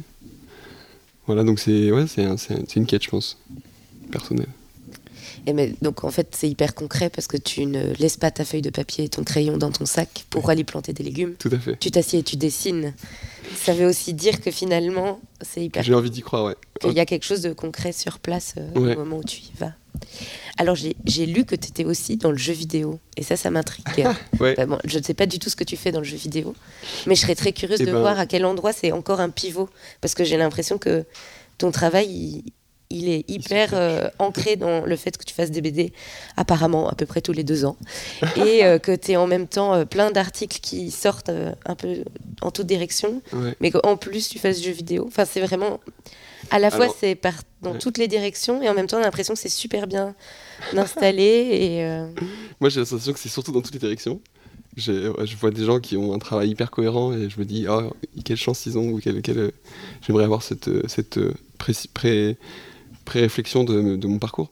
Non, le jeu vidéo, c'est, euh, c'est, ça fait aussi bientôt 10 ans. Euh, c'est d'abord des raisons amicales. Je suis retourné à Grenoble et j'avais trois copains d'enfance, deux copains d'enfance qui, qui voulaient faire un jeu vidéo ensemble et moi j'étais donc avec mes outils de dessinateur. Et donc on a créé ce jeu. euh, donc c'était, on a monté les studios Chahut. Et on a fait un jeu qui s'appelle Post-Humanoir, qui est un jeu de stratégie au tour par tour, euh, qui est sorti sur Steam en 2017, voilà pour le coup de pub. Et euh, non, c'était un peu d'abord par, un peu par hasard, un peu par euh, essayons de voir euh, et par leur biais, un peu comme, en arrivant dans une école d'art à Liège, j'ai pu découvrir que la BD c'était pas que l'heroic fantasy et qu'il y avait des milliards de choses possibles et qu'il y avait des gens qui avaient depuis longtemps réfléchi à des choses et ouvert des possibles. Et ben avec eux, j'ai découvert aussi les possibles de jeux vidéo et, les potentiels narratifs incroyables que ça peut avoir. Donc oui, non, je dirais pas que je suis dans le jeu vidéo encore. Je dirais que j'y suis passé et que j'adorais ça. Ce serait comme un parallèle avec la micro-édition, mais version jeu vidéo. Qui a une petite structure qui se monte et, que du coup, tu le fais pas à l'endroit du livre, mais là tu le fais euh, Oui. aussi au niveau de la narration, mais en mouvement. euh. Ouais, moi j'étais du coup euh, vraiment sur la construction des visuels et, et de construction de de du monde imaginaire autour de ce jeu. mais c'était vraiment un- très proche de ce que j'ai pu faire euh, dans un BD, mais, euh, mais au service du coup d'un autre truc où, y a- où chacun fait un métier différent. Donc déjà c'est très collectif, contrairement à la bande dessinée, et vraiment les gens ont des métiers très différents du tien. Et le jeu c'est de faire euh, que toutes tes compétences s'articulent autour d'un seul objet, c'est c'est hyper intéressant. Ah oui, du coup, c'est là que tu rencontres le collectif, parce qu'il y a plein de façons de faire de la BD. Oui. Il y a des gens qui font de la BD en collectif. Oui, c'est vrai. Et toi, du coup, tu fais plutôt de la BD en solitaire? Et d'ailleurs, oui, c'est vrai que je, je- je dis la BD est un truc de solitaire. Non, ma manière de faire de la BD est un truc très solitaire. Et je le regrette un peu aussi. euh, par exemple, en ce moment où je sors d'un livre qui m'a pris deux ans, où je me dis, mais il, il faut que ça cesse. Il faut que j'arrête de faire cette BD tout seul. Du point A au, point Z, je suis totalement euh, dans ma tête avec mes, mes, mes ruminations. Et, euh, et à la fois, je trouve que c'est un, un privilège incroyable d'être cette espèce de, de super réalisateur de film où on serait vraiment euh, aux manettes de tous les aspects du, bah, du, de ce récit. Et, euh, et je me sens vraiment privilégié d'avoir cette, cette chance-là, de pouvoir, voilà, le scénario, les décors, le découpage, le rythme, les, les jeux d'acteurs, euh, les bruitages, la musique. Bah, bah, la- il nous manque la musique, mais, euh, mais, mais presque on peut la mettre. Mais tu peux la dessiner. C'est ça. Mais d'ailleurs, Anis, j'ai vu qu'il la musique était très présente dans, son, dans la manière dont il défendait son livre. Euh, ouais, je sens un, un grand privilège à pouvoir faire vraiment ça tout seul. Et à la fois, euh, à la fois des moments où, justement, quand je sors d'un livre qui a pris deux ans à être fait, euh, ça me manque. Et je vois des gens qui font de la BD à plusieurs et, et, ça- et je me dis, mais il serait temps de peut-être de sortir un peu. Après, tu fais de la BD tout seul, entre guillemets, où tu fais le grand Manitou euh, sur ton livre. Ouais. Mais tu as eu l'occasion d'être en résidence, du coup, à la Maison des auteurs et des autrices, ici à Angoulême. Est-ce que tu peux nous parler de comment ça se passe en termes de, de lieu de résidence? Parce que du coup, c'est une maison remplie d'auteurs, donc finalement, tu pas tout seul. Ouais. Il y a des moments, j'imagine, où on peut euh, aller toquer à la porte de son voisin et dire Au secours, je suis coincé dans mon scénario. C'est comme ça que ça se passe. En tout cas, moi, c'est l'expérience que j'ai vécue. Je sais qu'il y a des, il y a des saisons euh, dans la maison des auteurs en fonction des contextes. euh, Que le Covid, par exemple, a été un moment très particulier pour ceux qui y étaient. Mais euh, non, non, ouais, quand on y était, enfin, quand j'y étais, c'était très, très, très chaleureux et, euh, et effectivement, quand on avait des paniques, on pouvait aller voir les autres. et, euh, et, et ça, ça, ça, ça devient collectif, mais ça reste. Il y a encore ce truc, je trouve, très de. Même si on, a, on peut appeler à l'aide des gens pour voilà, j'ai un problème avec telle page ou machin. euh, oui, on, a, on, a, on a son crayon dans la main, on a sa propre main. Il y a un truc très. euh, oui, il y a encore un truc de individuel, quoi. Alors après, le- on s'est rendu compte aussi euh, juste avant ça qu'on avait assez peu accès à la diffusion de ton boulot en Belgique, puisque nous, on n'avait en fait pas du tout lu tes albums, alors que voilà, il y en a quand même un qui a trois ans. Et, euh, et, et- et là, bah, c'est euh, en fait tes éditeurs qui sont qui n'ont pas encore amené ton livre jusqu'en Belgique. On va dire c'est comme ça, je les accuse pas vraiment. mais mais pareil, normalement, tes éditeurs sont censés aussi à un moment travailler avec toi sur les livres. Euh, et d'ailleurs, c'est. euh, je, me plains de ça et en même temps je me plains pas vraiment de ça parce que c'est vraiment moi qui amène cette, euh, dynamique là c'est à dire que c'est propre à moi, à moi et à ma manière de travailler mais, mes, éditeurs euh, ont aussi cette capacité à, intervenir à, pointer du doigt des choses qui fonctionnent pas. D'ailleurs euh, ça a été presque mes premiers rapports avec eux sur mon premier livre où je n'avais aucune idée de ce que j'étais en train de faire. J'avais cette envie là de faire ça et je savais pas ce que c'était mes éditeurs déjà ont mis du temps à être convaincus. Et avant même avant de, dire le, oui du départ, euh, m'ont vraiment euh, euh, mis le nez dans ce que j'étais en train de faire en me disant là, c'est-à-dire que c'est à la fois une espèce de, de, soutien où on n'est plus tout seul et à la fois ce que j'aime beaucoup dans leur, dans leur démarche, c'est de ils ont, j'ai l'impression de sentir une, une manière qu'ils ont d'essayer de, d'encourager ce geste solitaire parce qu'il va peut-être être plus pur ou je sais pas, mais ils interviennent en venant, à mon secours, mais en me disant voilà, on va pas te donner de réponse, mais on va te donner tout, on va te montrer tout ce qui va pas et il faut que tu te démerdes avec ça. Une espèce de truc euh, de, où au final on est, on est toujours, enfin on est, on est, on est accompagné, on n'est pas seul, mais la, le dernier geste, le dernier geste, la dernière trace, on, se, se sent pas dépossédé, ouais. Et ça c'est très précieux, j'ai l'impression de des éditeurs qui arrivent à, à, nous, à nous garder dans notre, notre, notre dynamique. Euh, originel, on va dire. Ok. Mais du coup, ce, troisième livre qui va arriver. Tout juste fini. Tout juste fini. Ouais. Est-ce que tu peux nous en, dévoiler deux, trois choses? Ouais, Avec plaisir. J'en ai encore jamais parlé, encore moins à la radio. Super. Bah, Moi, je, euh, n'ose rien dire parce que j'ai pas envie de trop dévoiler, mais donc je vais te laisser faire. Et ben donc c'est un, un récit fantastique, comme on pourrait dire. J'arrive pas à savoir encore si c'est tout à fait un récit fantastique ou de la science-fiction. En tout cas, ça s'appelle euh, Les pierres de famille. Euh, et donc ça se passe dans un monde euh, à peu près comme le nôtre, à ceci près qu'il y a une maladie qui a toujours existé et qui est normale, à peu près comme une sorte de grippe un peu grave quand même, mais qui donc est, inscrite dans le quotidien des gens et depuis toujours, qui est que certains hommes se transforment en statues de l'île de Pâques. Donc c'est donc les Moai, les grandes statues de l'île de Pâques. Et donc euh, il y en a dans les rues, il y en a dans les maisons, il y en a qui traversent les charpentes, il y en a qui détournent les bus. Enfin, c'est vraiment ordinairement envahissant, on va dire. Euh, et il y a une espèce de gouvernement de, rupture qui, décide de regarder en face le problème et de, dire aux yeux de la population les Moai sont un problème euh, et euh, il est temps de mettre un, terme à cette espèce de, loi du silence et de les dégager de l'espace public parce qu'ils prennent trop de place et de les stocker dans un grand entrepôt et d'essayer de, prendre en charge ceux qui sont en train de se calcifier, donc qui sont c'est une maladie un peu lente, c'est pas immédiat, et donc d'essayer de prendre en charge ces, hommes-là qui, se, transforment euh, progressivement. Et, euh, et, nous, on va suivre euh, Camille, qui est un jeune de 20 ans, qui, au début de l'histoire, donc qui se passe 6 ans après ce grand déblaiement, et au début de l'histoire, va se rendre dans un de ses entrepôts pour rendre visite à son père. Voilà. Ça, c'est le pitch de base, on va dire. Et, et oui, moi, j'avais envie, par le par la, par la fiction et par quelque chose d'assez éloigné de notre quotidien, euh, parler de, de virilité, de masculinité toxique, comme on a aussi beaucoup entendu ce terme, mais, mais voilà, comme un, truc un peu plus organique et, et plus euh, incarné, je sais pas. Et donc là, tu t'éloignes de nouveau du reportage pour repartir dans quelque chose de très, euh, très à côté, où tu injectes en fait finalement plein de choses très personnelles qui sont tes lectures. Oui, tout à fait. Et, bah, pour le coup, ouais, le, le... oui, c'est très intérieur comme écriture. C'est vraiment, on n'est pas dans le, on n'est pas dans l'observation du réel, ou alors peut-être, mais en différé, quoi. C'est-à-dire, on observe ce qu'on a observé. Enfin, il y a un truc de...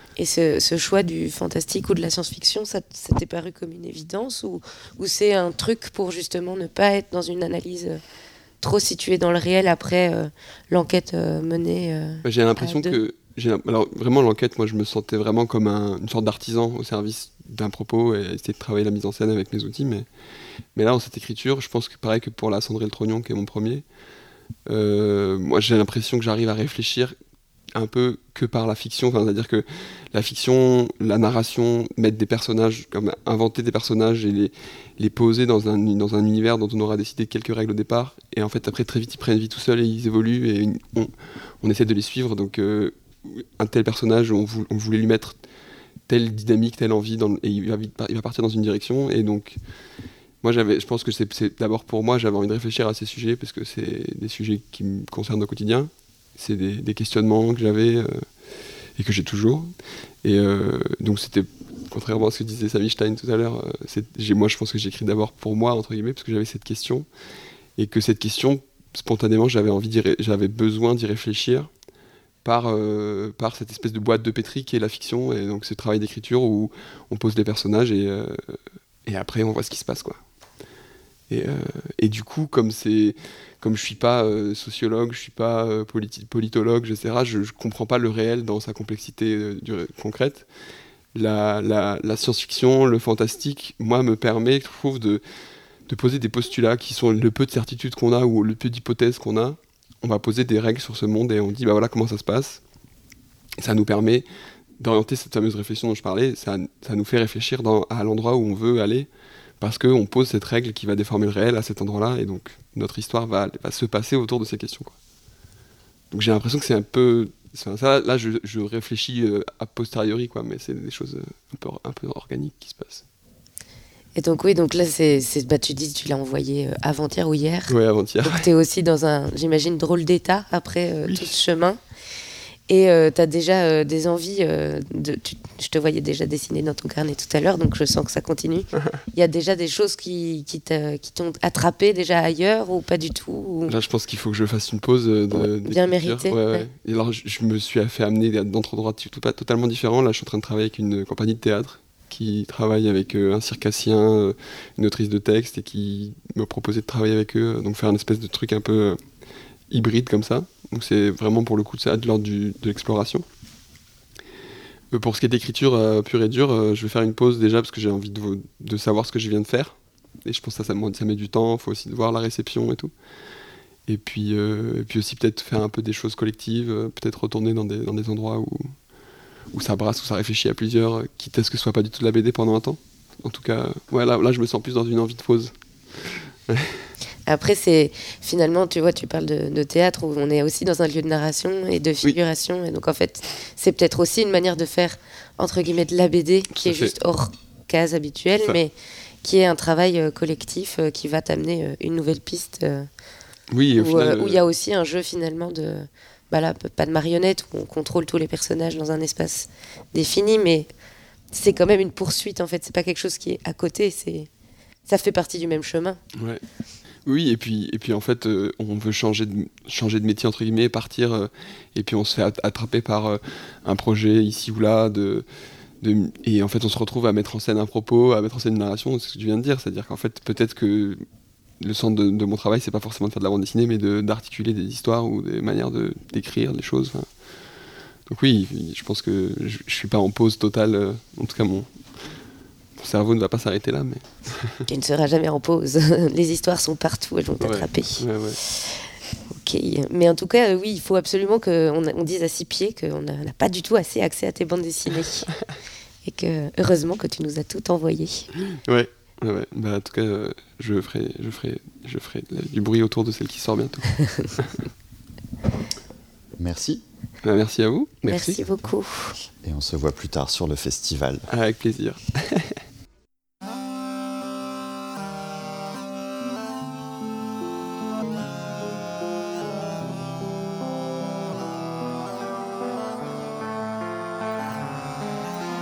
Joindre l'utile à l'agréable, on se porte pas plus mal. Allez, je te le dis quand même, c'est à fond que je t'aime. Me jeter dans tes bras, de câlins mémorables, qu'on se fasse rebondir, qu'on ressente nos cœurs regard. je ressens ta joie. J'aime m'allonger dans des draps, puis longer le navire. Je remonte la rivière, je pagaille en plein désir. Ça me remue les babines, ça m'épice les entrailles. À la frontière de l'eau, je savoure ton breuvage.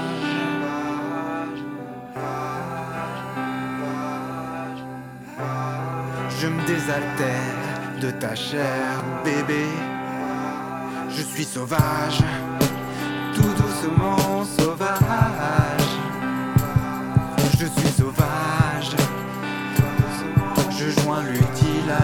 à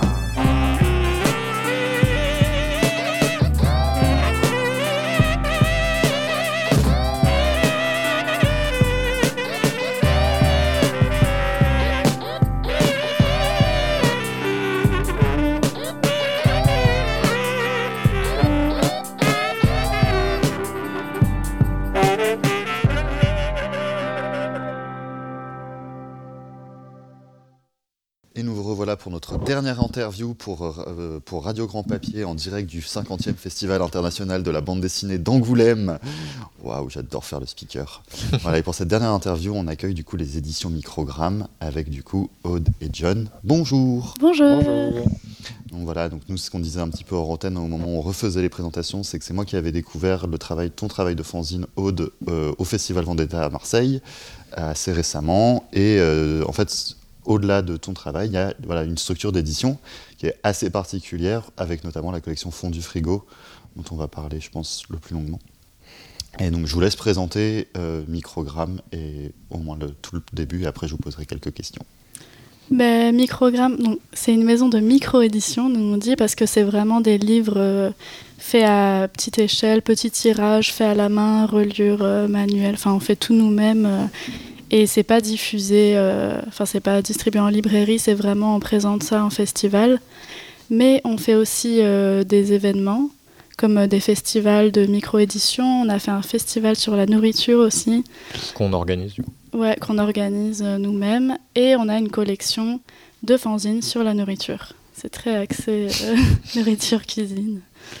Voilà, je sais pas si toi t'as un truc. à- Et euh, donc cette collection c'est le fond du frigo et l'idée c'est qu'on on les répertorie, on les conserve et après on fait des expositions pour les montrer. Donc on les vend pas, c'est vraiment juste de la collection euh, d'édition. Et l'idée c'est qu'on essaye de faire vivre cette collection en la montrant. Donc à la fois ça permet de faire la promotion parce qu'on avait plein de fanzines de bouffe et on adorait ça et on en parlait à tous les gens qui venaient chez nous. Et en fait, là, du coup, euh, on s'est dit, bah, c'est bien de le montrer publiquement. Du coup, la fois, à la fois de la promotion et à la- en même temps, c'est super intéressant comme geste de faire un fanzine autour de la cuisine parce que ça veut dire beaucoup de choses sur les gens et sur la culture. Donc, euh, donc voilà, on les collectionne petit à petit. J'ai juste précisé, vous êtes basé à Montpellier, du coup, vous êtes remonté euh, depuis le sud. Euh, effectivement, moi, sur cette collection, le fond du frigo, euh, je trouve ça assez intéressant comme geste. Euh, pour moi, c'est plus un travail de recherche, quasiment, qui va soutenir, on pourrait quasiment soutenir une thèse uniquement sur le fanzine culinaire de, 1700, de 1970 à 2000. Euh, Qu'est-ce qui vous a, donc, à part, le, ça a l'air d'être venu comme ça, mais est-ce qu'il y a vraiment pour vous une. Un choix en fait, on va dire politique, euh, de travailler uniquement sur la cuisine, euh, contrairement à des fanzinothèques qui vont elles essayer de tout archiver, euh, qu'une espèce de tâche impossible comme ça, se limiter à la cuisine permet de rendre potentiellement le, le- le projet titanesque possible. Bah, Au-delà du fait qu'on aimait beaucoup manger et qu'on avait déjà une petite collection de fanzines de nourriture, euh, bah, nous on s'intéresse déjà à l'histoire du fanzine et en tant qu'acte politique et la micro-édition en tant que pratique euh, politique et militante. C'est déjà quelque chose qui nous intéressait. Et au-delà de ça, on s'intéresse aussi à tout ce qui est euh, histoire et sociologie de l'alimentation. Et on s'est remarqué au fur et à mesure qu'on les collectionnait qu'il y avait vraiment un acte militant dans... et aussi il y avait un, propos social. Quand on fait un fanzine autour de l'alimentation, ça raconte beaucoup de soi et beaucoup du contexte dans lequel on vit. Et La culture. voilà, en fait, tout ce qui est euh, pratique culinaire, ça veut dire énormément sur la société dans laquelle on évolue. Et c'est pour ça qu'on voulait. euh, et en même temps, on n'avait pas envie de faire une fanzinothèque euh, généraliste. Et il y a aussi un autre. C'est aussi en réaction au fait que quand, je faisais, quand on a commencé nos recherches sur euh, les fanzines de nourriture, sur la base de données de la fanzinothèque de Poitiers, bah, il y a, quand on marque le mot-clé cuisine, il y a très peu de choses qui ressortent. Et je me suis dit, mais c'est sûr qu'il doit y avoir plein de fanzines de cuisine. Et donc c'est aussi euh, l'idée, c'était aussi de combler un manque euh, thématique, si on, peut prétendre à le combler, mais de, de collectionner ces fanzines qui disparaissent très vite et qui étaient particulièrement pas conservées, par exemple à la fanzinothèque ou L'autre euh, l'autre geste de ça, c'est on en a discuté avec euh, Samy, euh, et euh, Léa Mouraviec en première interview. Du coup, c'est euh, qui font aussi de la microédition. C'est tous les festivals où euh, donc ce qu'on appelle la diffusion et la distribution de la microédition, ça passe majoritairement par les festivals. Mais donc vous vous amenez quelque chose en plus, c'est une bibliothèque. Donc notamment au festival d'Angoulême où il y a quand même beaucoup beaucoup d'achats, il y a énormément de consommation de bandes dessinées et d'éditions sous toutes ses formes. Vous vous arrivez avec une collection qui n'est pas faite pour être achetée. Mm, Ce qui est aussi un geste assez pense troublant pour beaucoup de gens qui viennent sur le centre qui sont là ah ça je peux le prendre? Ah bah non On a eu des gens énervés euh, parce qu'ils ne pouvaient pas acheter un fanzine. euh. Mais en fait aussi, le, le problème de la microédition, c'est comme on a peu d'argent, c'est peu de tirages et ça disparaît très vite. Toutes ces publications, en fait, c'est chez les gens, mais on n'a pas de... On peut pas en faire, euh, c'est ça, une collection. Et nous, ce qui est bien, c'est que même des fanzines qui sont épuisées, ben, on peut toujours les montrer et ils peuvent continuer à diffuser euh, parce que c'est que sur... euh, on propose aussi de faire du prêt ou de scanner si par exemple il y a un projet de recherche sur une thématique sur la cuisine et c'est que ça continue à vivre même s'il est épuisé en fait. C'est ça l'intérêt. Mais oui, oui, c'est vrai que c'est compliqué à expliquer euh, en festival parce que comme on vend aussi nos fanzines, c'est toujours un peu... Bah, c'est vrai que sur notre stand, on a un genre de présentoir juste pour le fond du frigo et nos présentoirs à nous. Et du coup, on est obligé à chaque fois d'expliquer. Alors, tout ça, c'est une collection. On fait aussi des trucs sur la nourriture, mais ça, c'est à vendre, mais ceux-là sont pas à vendre. Du coup, il y a toujours con- confusion. Et on les voit généralement, parce que ils sont là pendant 5 minutes sur le stand, et puis ils ont plein de livres du fond du frigo en main. Et ils disent Ah, je voudrais acheter ça. Je dis Bah, tu peux rien acheter, en fait. Euh, mais, euh, mais en même temps, c'est aussi intéressant parce que ça change euh, le rapport qu'on a aux visiteurs des festivals. Parce qu'en même temps, c'est bien de vendre son travail. Mais en même temps, il y a aussi un truc très agréable à être dans une position pas marchande avec ce fond-là, où on est vraiment juste dans la médiation euh, culturelle et du coup on adore expliquer euh, l'histoire de ce fanzine, parce que l'idée c'est qu'on essaye de se renseigner aussi sur le fanzine, d'avoir euh, soit des anecdotes, soit des contextes de création. Et c'est vraiment super intéressant de... Là c'est juste un moment privilégié où juste on raconte, ah ben ce fanzine on adore, ça parle de ça, ça parle de ça. Et il n'y a pas du tout ce, ce billet marchand on essaye d'expliquer pour un peu mieux vendre quoi. Donc c'est- aussi super agréable en tant que médiateur de ne pas avoir ce facteur argent euh, qui rentre en jeu en fait. Il n'y a, pas l'idée, la tension à un moment donné de se dire tiens, ce livre intéresse des gens, c'est une pierre angulaire, et donc on pourrait faire un facsimilé par exemple, et donc euh, le reproduire pour lui redonner, parce que ça aussi, c'est une, des pratiques autour du, fanzine qui a, je trouve intéressante, d'avoir fait une exposition sur des auteurs américains et d'avoir reproduit des fanzines américains pour les mettre juste en, lecture dans l'exposition. En fait, il y avait quelque chose d'assez intéressant que c'était posé, qui était que quand on reproduit en photocopie quelque chose qui a été produit en photocopie, on a quasiment un second original. Peu de choses différencient l'objet initial de l'objet de, l'objet reproduit. Et donc, euh, est-ce que c'est des choses que vous avez déjà abordées? Mais c'est marrant, on a une anecdote un peu sur ça. En fait, il y a un fanzine qu'on a qui s'appelle Kebabari. Et c'est euh, un allemand, italien. italien. Et en fait, il a été fait il y a euh, hyper longtemps, genre il y a Une 10 dizaine d'années, ouais. Mais en fait, à chaque fois qu'on le montre, tout le monde regarde ça et c'est un peu des collages de de- d'emballage de, kebab et en fait tout le monde est fan de ce fanzine. Et du coup, on a contacté euh, le gars qui a fait ce fanzine Et, euh, et on n'est pas les seuls parce qu'on en a parlé avec l'équipe de Six Pieds Sous Terre parce que justement euh, une fille de l'équipe était fan de ce fanzine. Du coup, plusieurs Français se sont mis à le contacter. Il était un peu en mode pourquoi tout le monde veut mon fanzine dix ans après? Et on lui a pris des exemplaires qu'on a. euh, en fait, on avait pris quelques fanzines de notre collection pour les vendre pendant le festival festin qu'on organisait autour de la nourriture et de la micro-édition. Et du coup, à ce moment-là, on en a vendu un peu euh, parce qu'on se posait la question ouais, de distribuer ce fanzine en France tellement on avait des plein de gens qui voulaient l'acheter et lui il voulait pas continuer à envoyer euh, par la poste ses fanzines, il s'en foutait un peu quoi. Mais ouais. Une espèce d'objet oublié comme ça qui retrouve une seconde, Ouais, une seconde vie par hasard. euh. Et tiens, je suis assez curieuse de savoir euh, une, une bibliothèque euh, en, en, festival, elle est constituée d'une. Vous faites une sélection euh, en fonction Ouais. des lieux où vous allez. Mm. À combien euh, représente votre incroyable stock de fanzines euh, sur la nourriture? Est-ce que vous avez trouvé un système de classement Comment vous faites pour dire on prend cela Ouais. à ce festival? Ben, selon le festival, par exemple, si c'est un festival plus BD, on va prendre les BD un peu de ce qu'on a. Si c'est plus, enfin aussi on essaie de montrer les nouveautés parce qu'en tout on a, là ça fait un an et demi qu'on collectionne, on en a 150 je pense. Mm. Et si on, apporte. euh, euh, tous les, Il y a des revues où il y a pas mal d'exemplaires. ceux où il y a Ouais. plusieurs exemplaires. euh. Et on en apporte quoi, 25 peut-être, en- 20, 25 en festival à chaque fois. Mais ouais, c'est vraiment selon la thématique ou euh, ouais, c'est ça. Ou des fois des trucs un peu pointus qui peuvent bien, qui peuvent être pertinents. Ouais, dans tel événement, on va le montrer. Euh, Après, on a un peu nos préférés Oui, voilà, à chaque événement.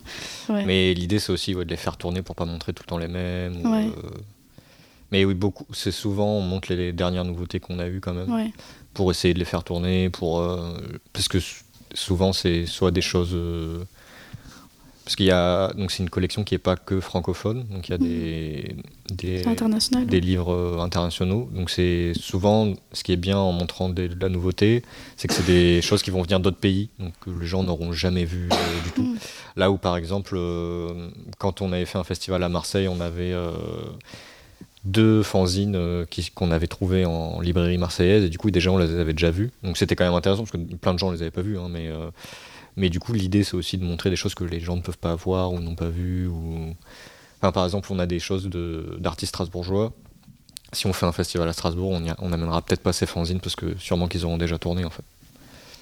Et est-ce que vous avez une. euh, Quel est votre travail de recherche? C'est-à-dire, par exemple, pour. euh, Est-ce qu'aujourd'hui, Microgramme a un peu sa petite vie Enfin, le fond du frigo plutôt a sa petite vie et il y a des choses qui vous sont envoyées euh, directement Est-ce que vous faites vraiment des, recherches sur Internet? Vous contactez des librairies indépendantes qui, euh, en leur disant, bah voilà, nous, on a ce, projet-là. euh, est-ce que vous pouvez nous envoyer un exemplaire ou est-ce qu'on peut vous acheter un exemplaire, etc. Comment vous, vous procurez les objets? Ben, c'est un peu tout ça. Quand on va en librairie et qu'on voit qu'ils ont des fanzines, on pose la question. Après, là, par exemple, on a un stand au spin-off, ben, on fait le tour en regardant tout ce qui parle de nourriture. On contacte aussi des gens par internet. Ou après, il y a des gens qui nous envoient. En festival, par exemple, on dit souvent si vous entendez parler d'un fanzine sur la cuisine, et des gens nous disent ah oui, euh, il y a cette revue-là, je sais pas si vous connaissez. Enfin, il y a des gens qui nous envoient des recommandations, mais c'est rare que quelqu'un nous, nous envoie par la poste. Enfin, un, ouais, un fanzine. Des fois, en festival, il y en a qui nous amènent en mode Mm. Ah, j'ai vu votre truc sur mon stand, j'ai un fanzine sur la nourriture, ils nous le donnent, mais c'est quand même plus nous qui cherchons. euh, mais après, c'est vraiment exhaustif, hein, c'est un peu le hasard de ce sur quoi on tombe. euh. Mais c'est beaucoup ouais, festival et Mm. beaucoup euh, via Instagram.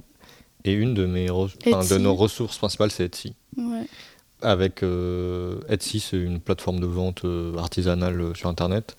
Et en fait, euh, parce que c'est plus forcément plus facile d'avoir de toucher les fanzines francophones via Instagram, parce que c'est des réseaux qu'on connaît, pareil en festival.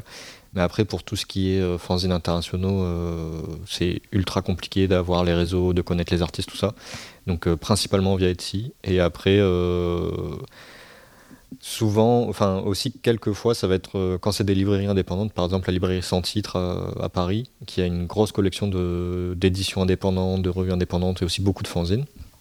Ben on, on spot aussi pas mal de publications ou de micro-éditeurs. Et après, on va faire des recherches sur Internet, on, on essaie de les contacter. euh, Donc euh, c'est un travail qui prend euh, beaucoup de temps de, enfin, de rechercher, mais après de contacter, euh, qu'on on se les envoie, etc. Donc c'est. Mais bon, c'est une collection lente. C'est ça. Et le temps que ça mijote. Voilà. C'est ça. Exactement. Un petit peu. Moi, j'ai une- Pareil, on, parle de collection, d'archives, de combler un manque du coup de la, de dans ce que vous avez évoqué. Est-ce que, pour sortir du cadre de la bande dessinée, est-ce que vous avez été déjà contacté par d'autres institutions euh, par rapport au fond du frigo Euh, Des bibliothèques municipales ou des chercheurs ou des chercheuses qui, euh, enfin, voilà, qui, tournaient autour de ce sujet-là et qui, qui, au détour de, pareil, d'une recherche internet, sont tombés sur votre. Alors on n'a pas eu encore euh, le cas. Parce qu'en fait, la collection, c'est pas seulement de la BD, c'est euh, fanzine au sens large. C'est pour ça que j'entends euh, voilà. ouvrir euh, au plus. Mais on n'a pas encore eu. parce qu'après, la collection est toute neuve et microgramme. Enfin, pas grand monde connaît notre maison d'édition, donc c'est aussi pour ça que c'est pas très connu. C'est juste là, on travaille sur un projet d'exposition, mais qui, du coup, qui nous sort de notre cercle avec la Cité de l'Agriculture à Marseille. Euh, qui est euh, une association qui travaille sur euh, des programmes d'agriculture expérimentaux en milieu urbain. Et, du coup, on est en train de discuter avec aussi une association qui s'appelle le Bouillon de Noailles, qui fait beaucoup d'ateliers populaires et qui fait notamment une revue culinaire. Donc c'est comme ça qu'on les avait connus, puisqu'on les avait pris dans le fond du frigo, etc.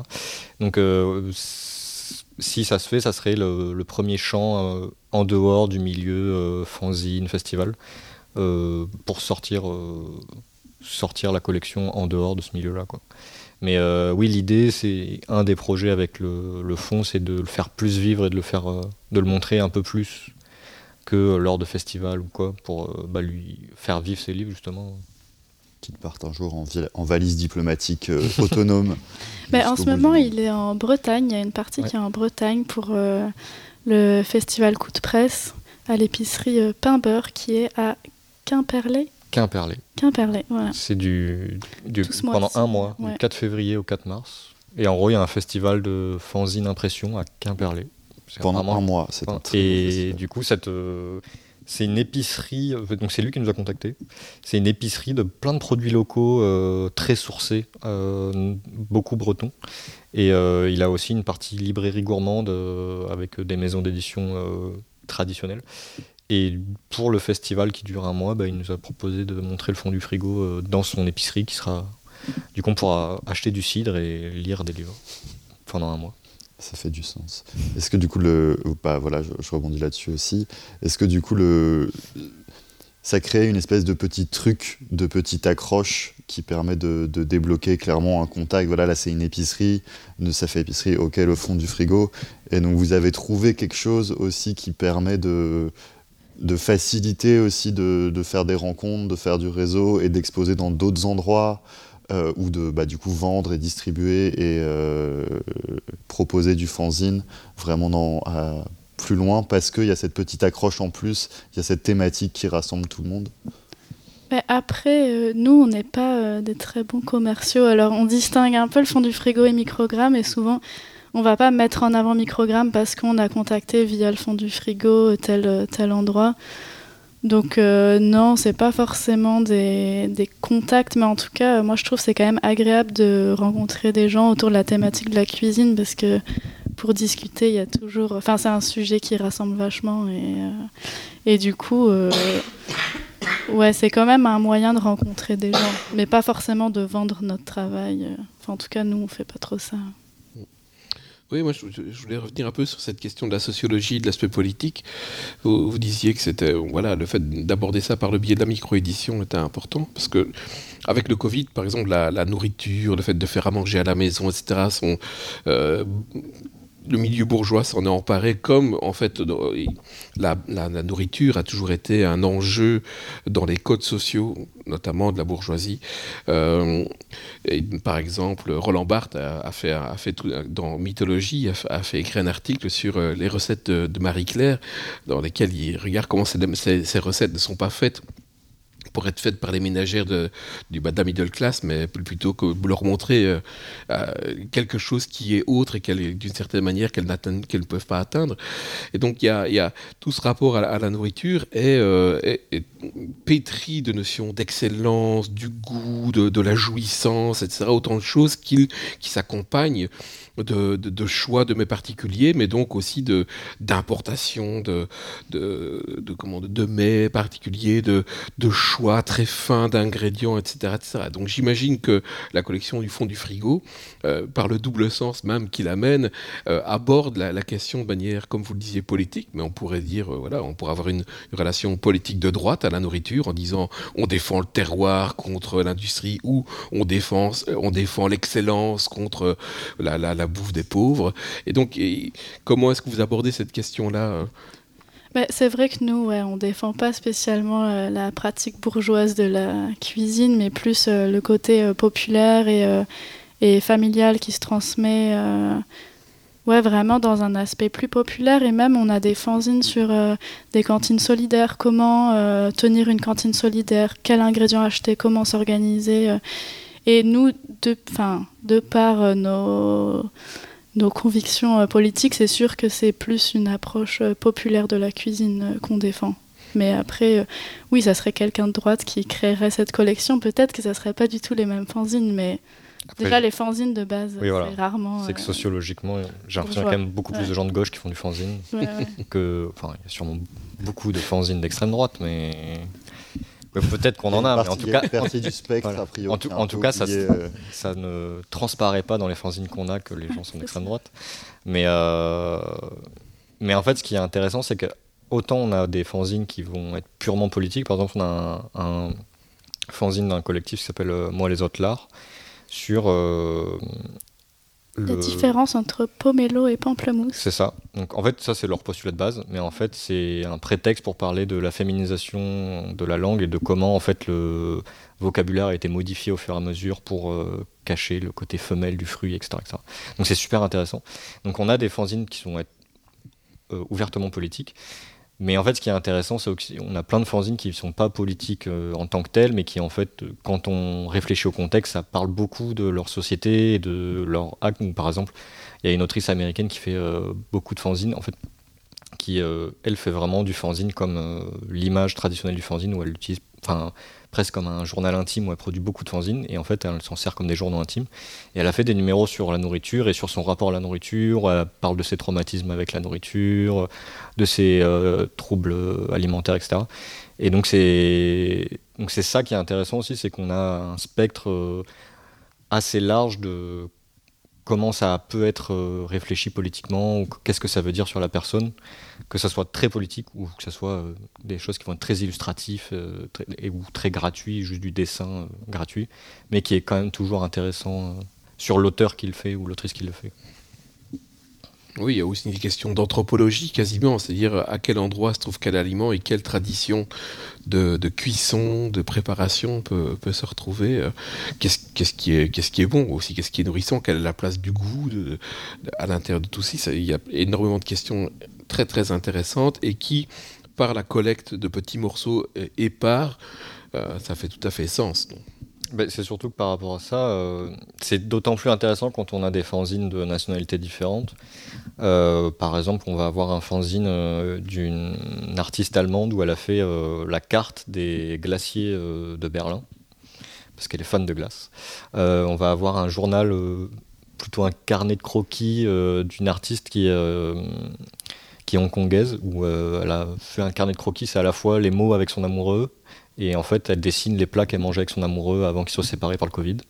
Et, du coup, on a une typologie de la nourriture euh, de plusieurs pays euh, assez intéressante. Euh. Et de la nourriture amoureuse. Et de la nourriture amoureuse. Et en même temps, je pense que tous les gens qui ont fait ces fanzines sont amoureux de la nourriture pour autant dessiner dessus. Est-ce qu'on pourrait juste revenir sur votre festival Festin? Euh, et, que vous nous en disiez plus par rapport à comment vous l'organisez. Est-ce que quelle est la récurrence euh, Quel public est visé? Des gourmands, des lecteurs, les deux? Ben, En fait, on a fait une édition là en septembre Mais c'est un peu parce que nous, c'est des trucs qui nous intéressent et on voulait voir ça. Il n'y avait pas ça à Montpellier, il n'y a pas beaucoup d'événements sur la nourriture. On s'est dit, bon, bah, on va l'organiser euh, nous-mêmes. Et du coup, euh, c'était, il y avait une rencontre euh, avec l'autrice Nora Boisouni qui a fait euh, des livres sur le féminisme et la nourriture. Elle a fait féminisme, sexisme. Et là, c'était une conférence où elle parlait, c'est ça, de sexisme et nourriture. Il y avait l'exposition du fond du frigo, il y avait l'exposition de la revue dont on a parlé, la revue marseillaise du bouillon de Noailles, qui s'appelle Ingrédients. Et il y avait aussi un buffet pour clôturer le festival. Et donc là, il y a une première édition. Pourquoi pas faire une deuxième, mais c'est plus si on a des idées en fait d'événements en lien avec la nourriture. Mais nous, on fait ça vraiment euh, bénévolement pour notre propre plaisir. Mais c'est euh, c'est euh, ouais, il n'y a pas forcément une motivation de lancer un gros festival. C'est vraiment ouais, plus pour nous faire plaisir et pour partager notre passion. Et En fait, Montpellier, c'est une ville qui est à la fois considérée comme grande, mais qui culturellement est pas euh, immense. Donc il y a pas, euh, donc il se passe plein de trucs, mais pas tant que ça finalement. Et du coup, les événements que nous on fait, donc il y a à la fois festin et à la fois on fait un festival de micro-édition. Bah, en fait, c'est des festivals qu'on fait parce qu'il n'y avait pas d'autres festivals et du coup, on avait envie de voir ça et de à la fois montrer notre travail, mais aussi surtout Inviter inviter des des, gens, amis ouais. et, euh, et faire des événements qu'on aime.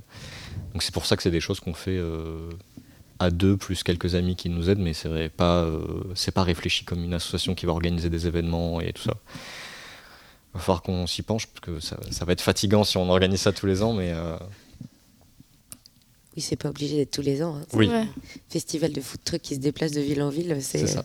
le prétexte. le con- enfin, là, pour le coup, c'est un, un pan très particulier de la sociologie de la bouffe. hein, mais, euh, mais on peut imaginer un disco-bus avec des fanzines et qui ferait à manger en même temps et qui se déplacerait en Ah ouais. itinérance. Si vous voulez partir en voyage, le concept est tout trouvé. Mais là, ce qui était intéressant sur euh, Festin, c'est que, en fait, on savait pas du tout quel public on allait avoir. Parce qu'en fait, c'était sur quatre jours et quatre lieux différents. C'était aussi une des raisons pour lesquelles c'était un peu tendu à organiser, parce qu'on était deux à faire ça et on n'avait jamais fait un événement sur quatre lieux différents pendant quatre jours. Bon, c'était quatre lieux à Montpellier, ça allait, mais, mais du coup, euh, c'était bien parce qu'on a profité de quatre publics différents en fait de par exemple le premier soir la rencontre euh, sur le féminisme c'était dans un bar euh, queer et militant.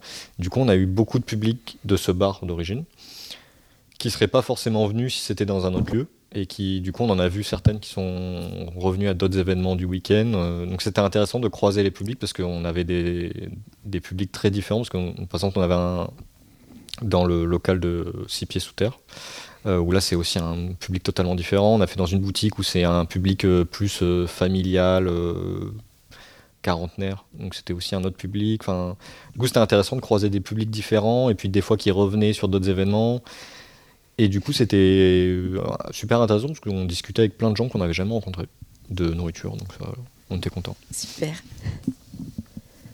Ben, on va juste euh, terminer juste pour vous présenter rapidement plutôt microgramme et votre boulot chacun, parce que du coup, euh, il y a quand même un boulot de- de- d'image imprimée et d'art séquentiel, comme on le dit si bien. Et voilà. Commence avec microgramme. Euh, du coup, Microgramme, euh, donc c'est une maison d'édition qu'on a fondée tous les deux. Euh, et l'idée, c'est qu'on, en fait, on faisait des fanzines chacun de notre côté à l'origine, et on avait envie de faire des choses ensemble et d'avoir un nom commun plutôt que c'était plus simple aussi. Et l'idée, c'est qu'on édite à la fois nos projets. Et euh, on veut de plus en plus euh, éditer le projet d'autres artistes. Euh, parce que moi, je ne fais pas d'image ni d'art séquentiel. Je suis vraiment dans. Je fais un peu d'écriture et de photo, mais je fais surtout l'édition en tant que telle. Ou... Enfin, dans les fanzines que je faisais, j'invitais des artistes à participer et moi je mettais en page et j'imprimais. Donc c'est plus ça, moi, que j'aime beaucoup faire. Donc pour l'instant, on fait de la BD, de l'essai, de l'image imprimée. Et euh, les projets sur le feu de l'année, ça va être. euh, pour l'instant, il y a deux BD et deux essais. Donc quand même quatre titres, euh, quatre titres sur un an pour une toute petite structure. Quand même une volonté de, de publier pas mal de choses. Et du coup, euh, moi, je sors là d'une résidence d'écriture à Colomiers. Du coup, je fais de la bande dessinée. Et là, c'était pour développer mon premier projet euh, long de bande dessinée. Et sinon, à côté de ça, du coup, je fais des fanzines euh, parce que j'aime aussi le côté euh, penser l'objet. Et j'aime bien m'amuser à trouver des formes un peu marrantes, euh, trouver quel outil serait le plus adapté pour faire l'objet de cette façon, tester des choses. Ce qu'on ne peut pas forcément faire, je pense, sur un projet qui est plus. Enfin, avec une maison d'édition plus traditionnelle. Et du coup, c'est quand même euh, chouette de faire ça aussi euh, à sa façon. Mais là, ouais, j'aimerais bien euh, faire mon projet long de bande dessinée. Qui est d'ailleurs, en fait, le, la continuité, enfin le développement du fanzine que vous aviez chroniqué euh, au travers du rayon. Et du coup, c'est le développement ce projet-là. euh, parce que l'idée me restait en tête depuis euh, que je l'ai faite, donc depuis quelques années. Du coup, là, j'ai écrit euh, pour le développer. Avec du coup déjà un, un éditeur ou un. Enfin, le- la- les, les conséquences de la résidence à Colomiers, du coup, une rencontre avec un éditeur où juste l'album est lancé. C'est pas. C'est lancé euh, et j'ai discuté avec quelques éditeurs, mais il n'y a rien qui est encore euh, signé. Super. Suspense. On en saura plus euh, un jour. C'est ça. Mais pas aujourd'hui. Et on va devoir déjà se quitter car le temps file et que euh, les trains doivent repartir vers la Belgique. Sans Merci retard. beaucoup euh, d'être euh, venu nous rejoindre. Ben, merci On n'a pas souvent l'occasion d'avoir autant de personnes qui viennent du Sud. Donc euh, Angoulême était le bon point de rendez-vous.